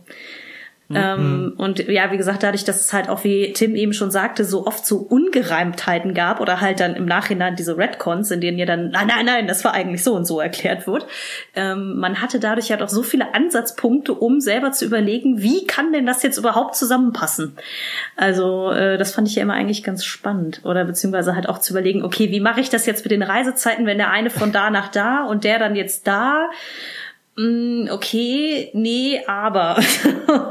ja, ähm, und Solo hat Akt 2 draus gemacht, ne? Aus praktisch einem, einem Redcon oder aus einer Erklärung, wie die Parsecs funktionieren. Mm. Ja. Und anderswo hier bei Song of Ice and Fire gibt's das Beispiel, wo Martin bewusst versucht hat zu vermeiden, zu definieren, wie groß Westeros ist damit er die Figuren sich so schnell bewegen lassen kann, wie er das möchte. Er hat dann, glaube ich, doch den Fehler gemacht, anzugeben, wie lang der Wall ist. Das heißt, man kann den Rest des Landes ausrechnen, aber wer macht das und wer rechnet wirklich mit? Also selbst, selbst die Ultra-Profis schlechthin sagen, das ist so zu, zu wackelig oder eigentlich zu aufwendig zu schreiben.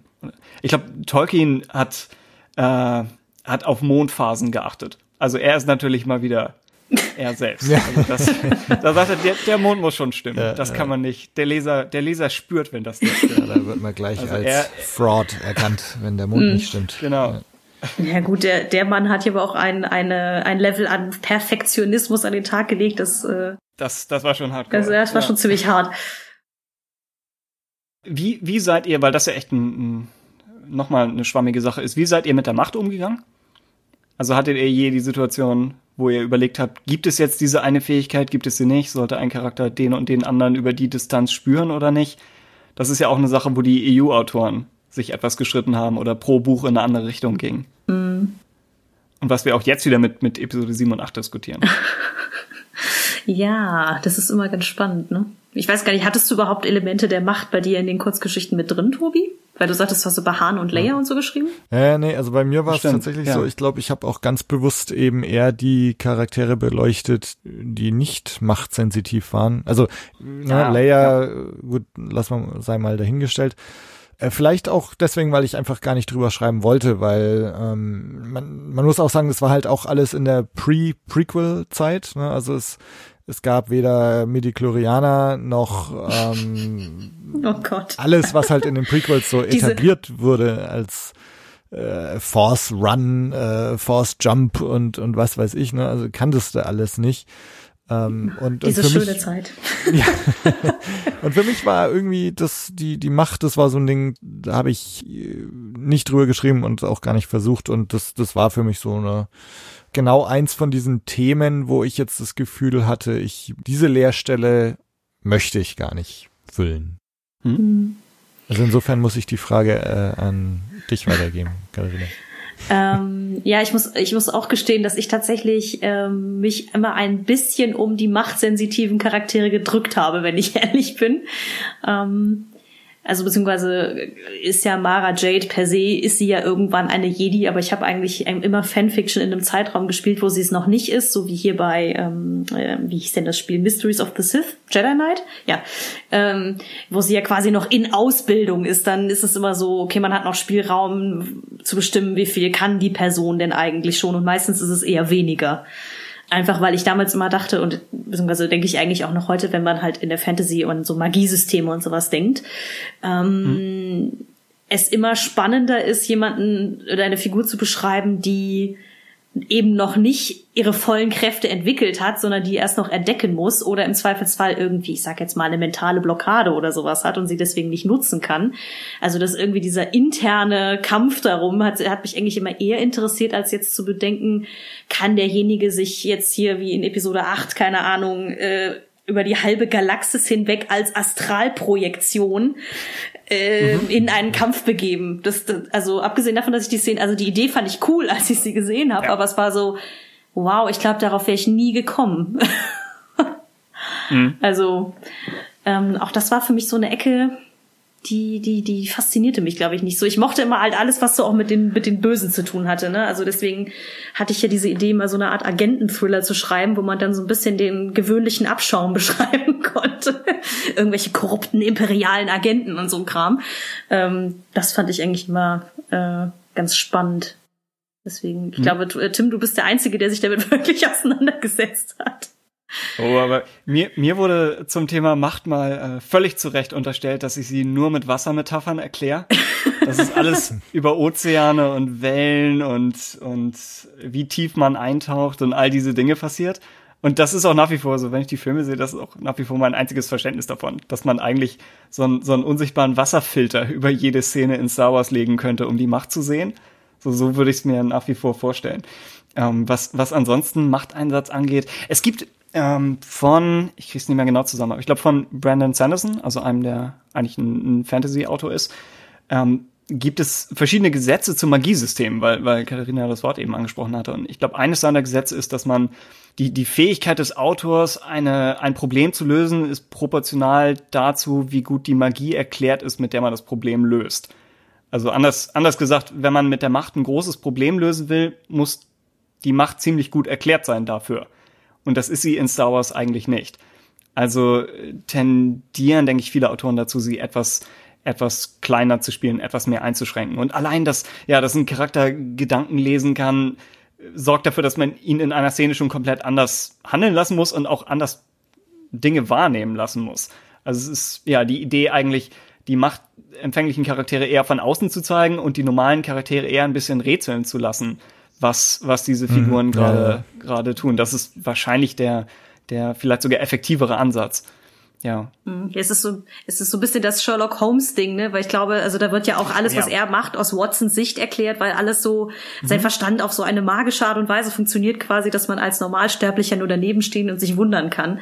Und ja, ich glaube, so ähnlich ist es bei, bei Star Wars auch, weil ich glaube, wenn man sich wirklich damit beschäftigen würde, ähm, dieses, wie funktioniert die Macht denn jetzt eigentlich genau und vor allen Dingen, wie, äh, welchen Effekt hat, hat sie auf die Jedi? Ich glaube, mhm. alleine so wie Obi-Wan sich in den Prequels, in Filmen jetzt alleine verhält, das wäre gar nicht möglich, wenn er, also wenn man wirklich dieses ganze Potenzial ausschöpft, was an mancher Stelle impliziert wird. Ich sag nur Astralprojektionen, ja. Also wenn das, wenn, wenn die alten Jedi das gekonnt hätten, wäre viel von den Klonkriegen gar nicht nötig gewesen. Ähm, Dann dann hätte Ki Adimundi auch nicht so eine schlechte Holo-Verbindung in Episode 2. ja, das stimmt. Das vernünftig und in Farbe ja, machen. Ja. So, sozusagen, ne? Also dieses, ähm, ja. also eigentlich müssten die so halb ätherische, seltsam entrückte Überwesen sein, alle, ne? Also. Sie gehen nirgendwo mehr persönlich hin, ja. Es ja. gab, wie, wie heißt denn dieser Film mit Bruce Willis nochmal? Surrogates oder so, wo sie alle diese mechanischen hm. Körper haben. So ist es dann mit den Jedi mhm. nur mit ihren Astralprojektionen. Stimmt, hat was davon. Und es gab ja im EU auch einige Machtexperimente. Ich glaube, es gab die Falanassi oder so mhm. in, in einer der Geschichten, wo eben damals angedeutet wurde, dass Lukes Mutter zu denen gehört, zu irgendeinem speziellen Machtorden. Mhm. Wobei wir da eigentlich schon wussten, es ist Padme, glaube ich. Also es passte alles schon nicht ganz mhm. zusammen. Aber das EU hat versucht, ja, in die Richtung zu gehen oder sich etwas mit dem entfernteren Teil des Magiesystems auszutoben. Mhm. Ja. Ja, aber es ist, äh, wie du schon sagtest, wenn halt das die, quasi die Macht, als wenn man sie als Magie bezeichnet, nicht genau definiert ist, ja, dann ist es immer so Auslegungssache, mhm. ne? Mhm. ähm, ja, beziehungsweise ich glaube halt auch, dass vor allen Dingen, wenn man sich halt die alte Trilogie mal anguckt, und ich meine, damit hat für mich ja auf jeden Fall irgendwie alles angefangen, es war auch eigentlich völlig un unerheblich, wer die Jedi waren. Man wusste halt, wusste halt, okay, die gibt's halt und die waren irgendwie mystisch und die hatten diese komische Fähigkeit. Die mhm. konnten mit der Macht irgendwie mhm. Dinge machen und irgendwie war das halt gut so, wie es war. Ja. Mehr Erklärung brauchte ich eigentlich genau, überhaupt das, nicht. Deswegen habe ich auch die Finger davon gelassen irgendwie. Ne? Das war, ja. So, eigentlich, ah, eigentlich ja. war ja die Galaxis dadurch spannend, dass die eben nicht mehr da waren, so als die ultimativen mm. Problemlöser. So. Ähm, mhm. Also auch wieder so eine Leerstelle. Mm. das Wort des Podcasts ist die Leerstelle.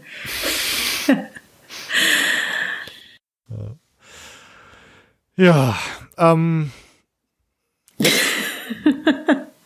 jetzt ja. wollte ich euch noch fragen, ähm, jetzt haben wir ja so ein bisschen über den Verlauf des Podcasts so unsere ganzen Karrieren oder eure ganzen Karrieren entspannt. Ähm, und hm. Katharina, du hast mit dem, mit dem Kanon aufgehört.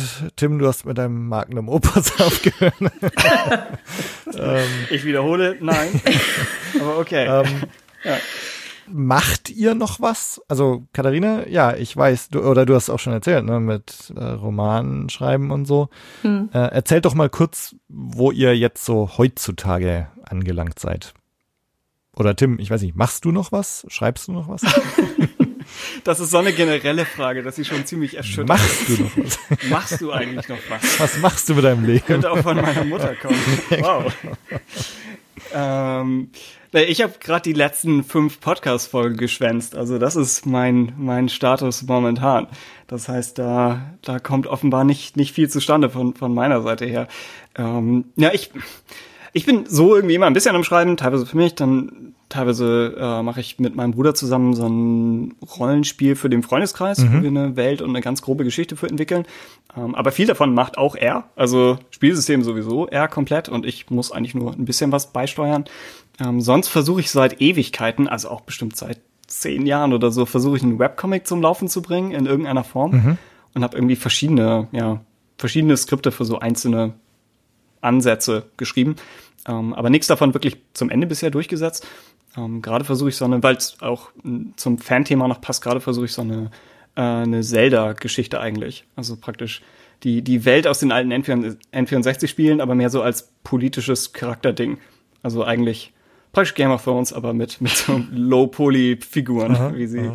wie sie da alle umherlaufen. Also damit hatte ich neulich ein bisschen, oder naja, seit anderthalb Jahren ein bisschen rumgespielt, aber noch nichts, noch nichts Finales dabei rumgekommen. Und ich bin halt, äh, ja, normalerweise tagsüber beruflich mache ich 3D-Animation. Das heißt, äh, Charaktere zu bauen und, und Sets zu bauen ist was, dass ich, äh, wenn ich es hobbymäßig mache, dass ich dann immer auch auf den Job anrechnen könnte und sag, hier lerne ich auch gerade hm, was, ja, ja. was mir so im Leben was bringt, selbst wenn es mit dieser Geschichte gerade nichts wird.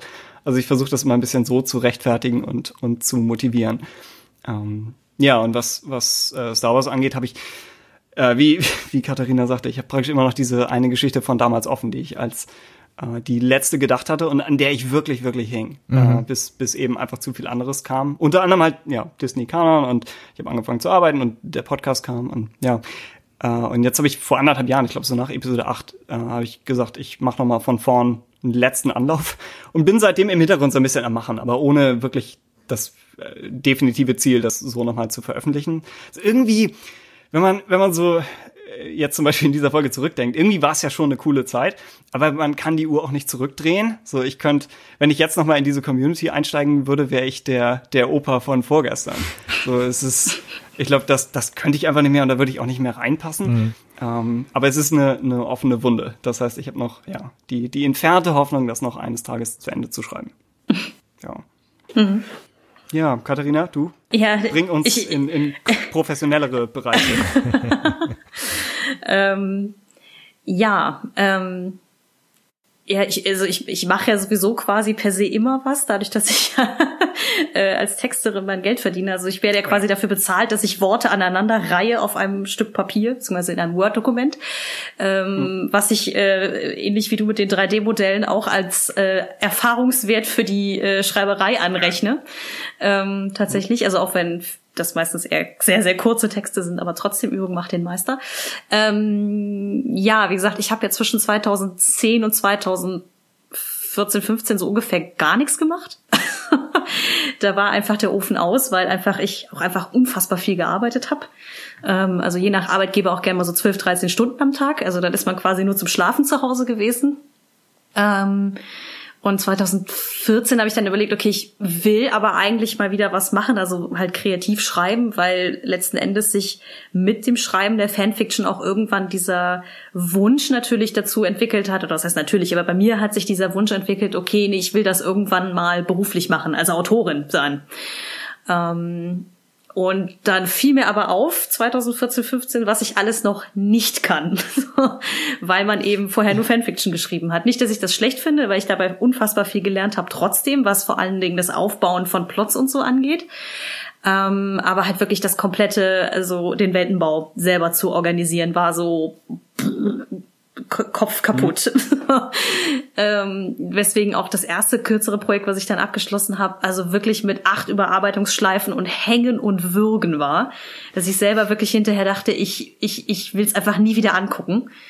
Ähm, und habe mich dann wirklich erstmal viel mit, äh, äh, ja, was heißt mit, mit, mit, ja, mit, mit Ratgebern tatsächlich beschäftigt. Also wirklich mit klassischen Schreibratgebern, die meisten aus den USA. Ne? Halt, wie entwickelt man, äh, wie, wie, wie kann man Figuren entwickeln, wie kann man Plot aufbauen und so weiter.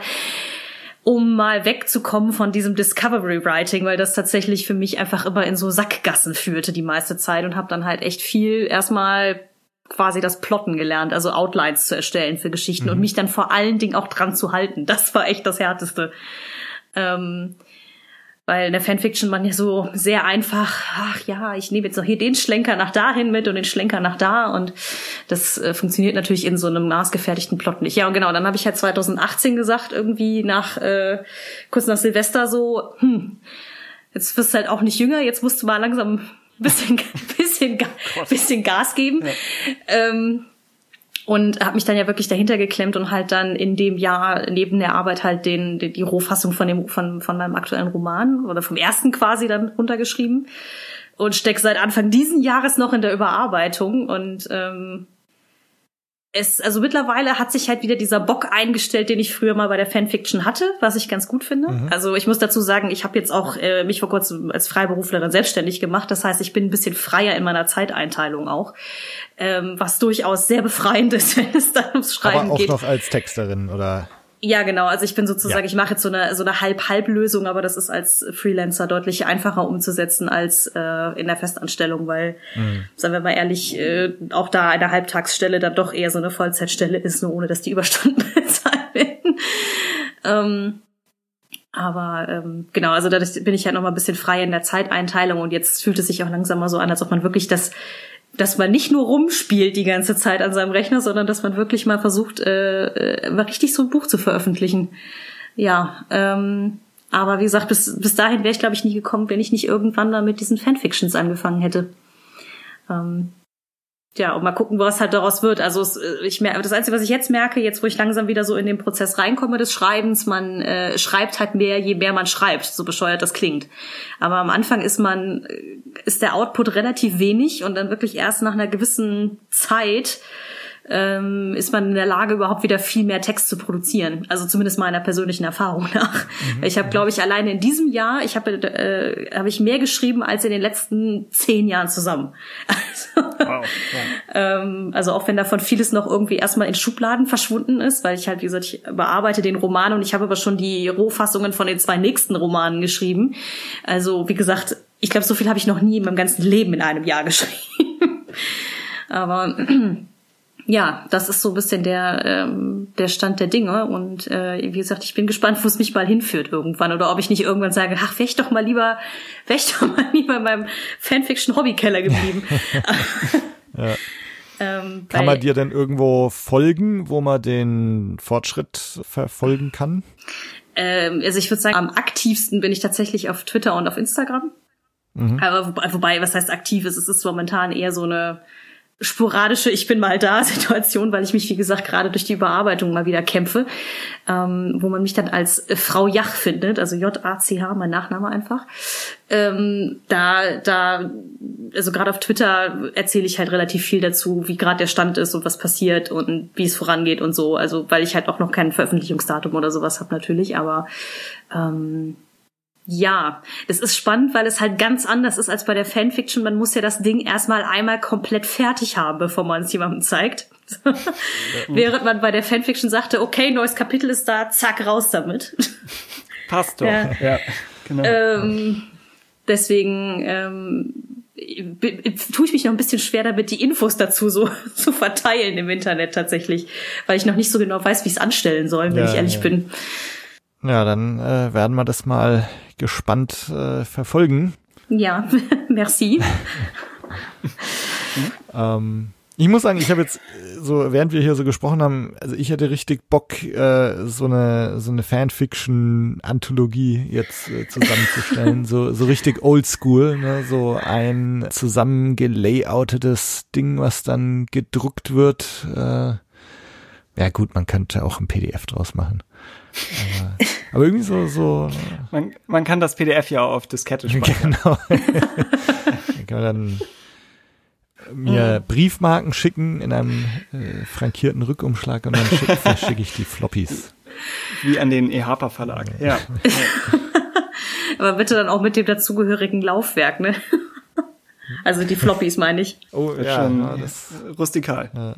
Wobei so Anthologien, ich hätte da auch früher immer Bock drauf gehabt, aber das ist halt immer, wenn jeder Fanfiction-Schreiber so seine eigene Vision hat, schwierig alle so unter einem Dach so zusammenzubringen, tatsächlich. Auch, ich würde sagen, wir warten jetzt einfach mal ab. Ne? Wenn wir auf diese Folge hin hier äh, 200 äh, Stories eingeschickt bekommen, dann können wir uns mal überlegen, ob wir davon die besten 199 veröffentlichen. Nur um diesen einen Ja, genau. Typen zu dissen. der, der auf die Stories von Jabba the Hutt steht. Ja, ja Äh. genau. Die Jabba-Story kommt mir nicht ins Haus. Aber du hast gar nicht erzählt, Tobi, was du eigentlich gerade treibst. So aus ja. kreativer Sicht. Oder Äh. Schreibersicht. Oder wolltest du dich geschickt rauslavieren aus Ja, der das Situation? wollte ich eigentlich, ich wollte jetzt hier gerade zum Ende kommen. nee, äh, pff, bei mir ist so, ich würde gern, ich hätte gern, ähm, ich, ich arbeite ja auch als, als Texter und äh, Creative Director in, in der Agentur.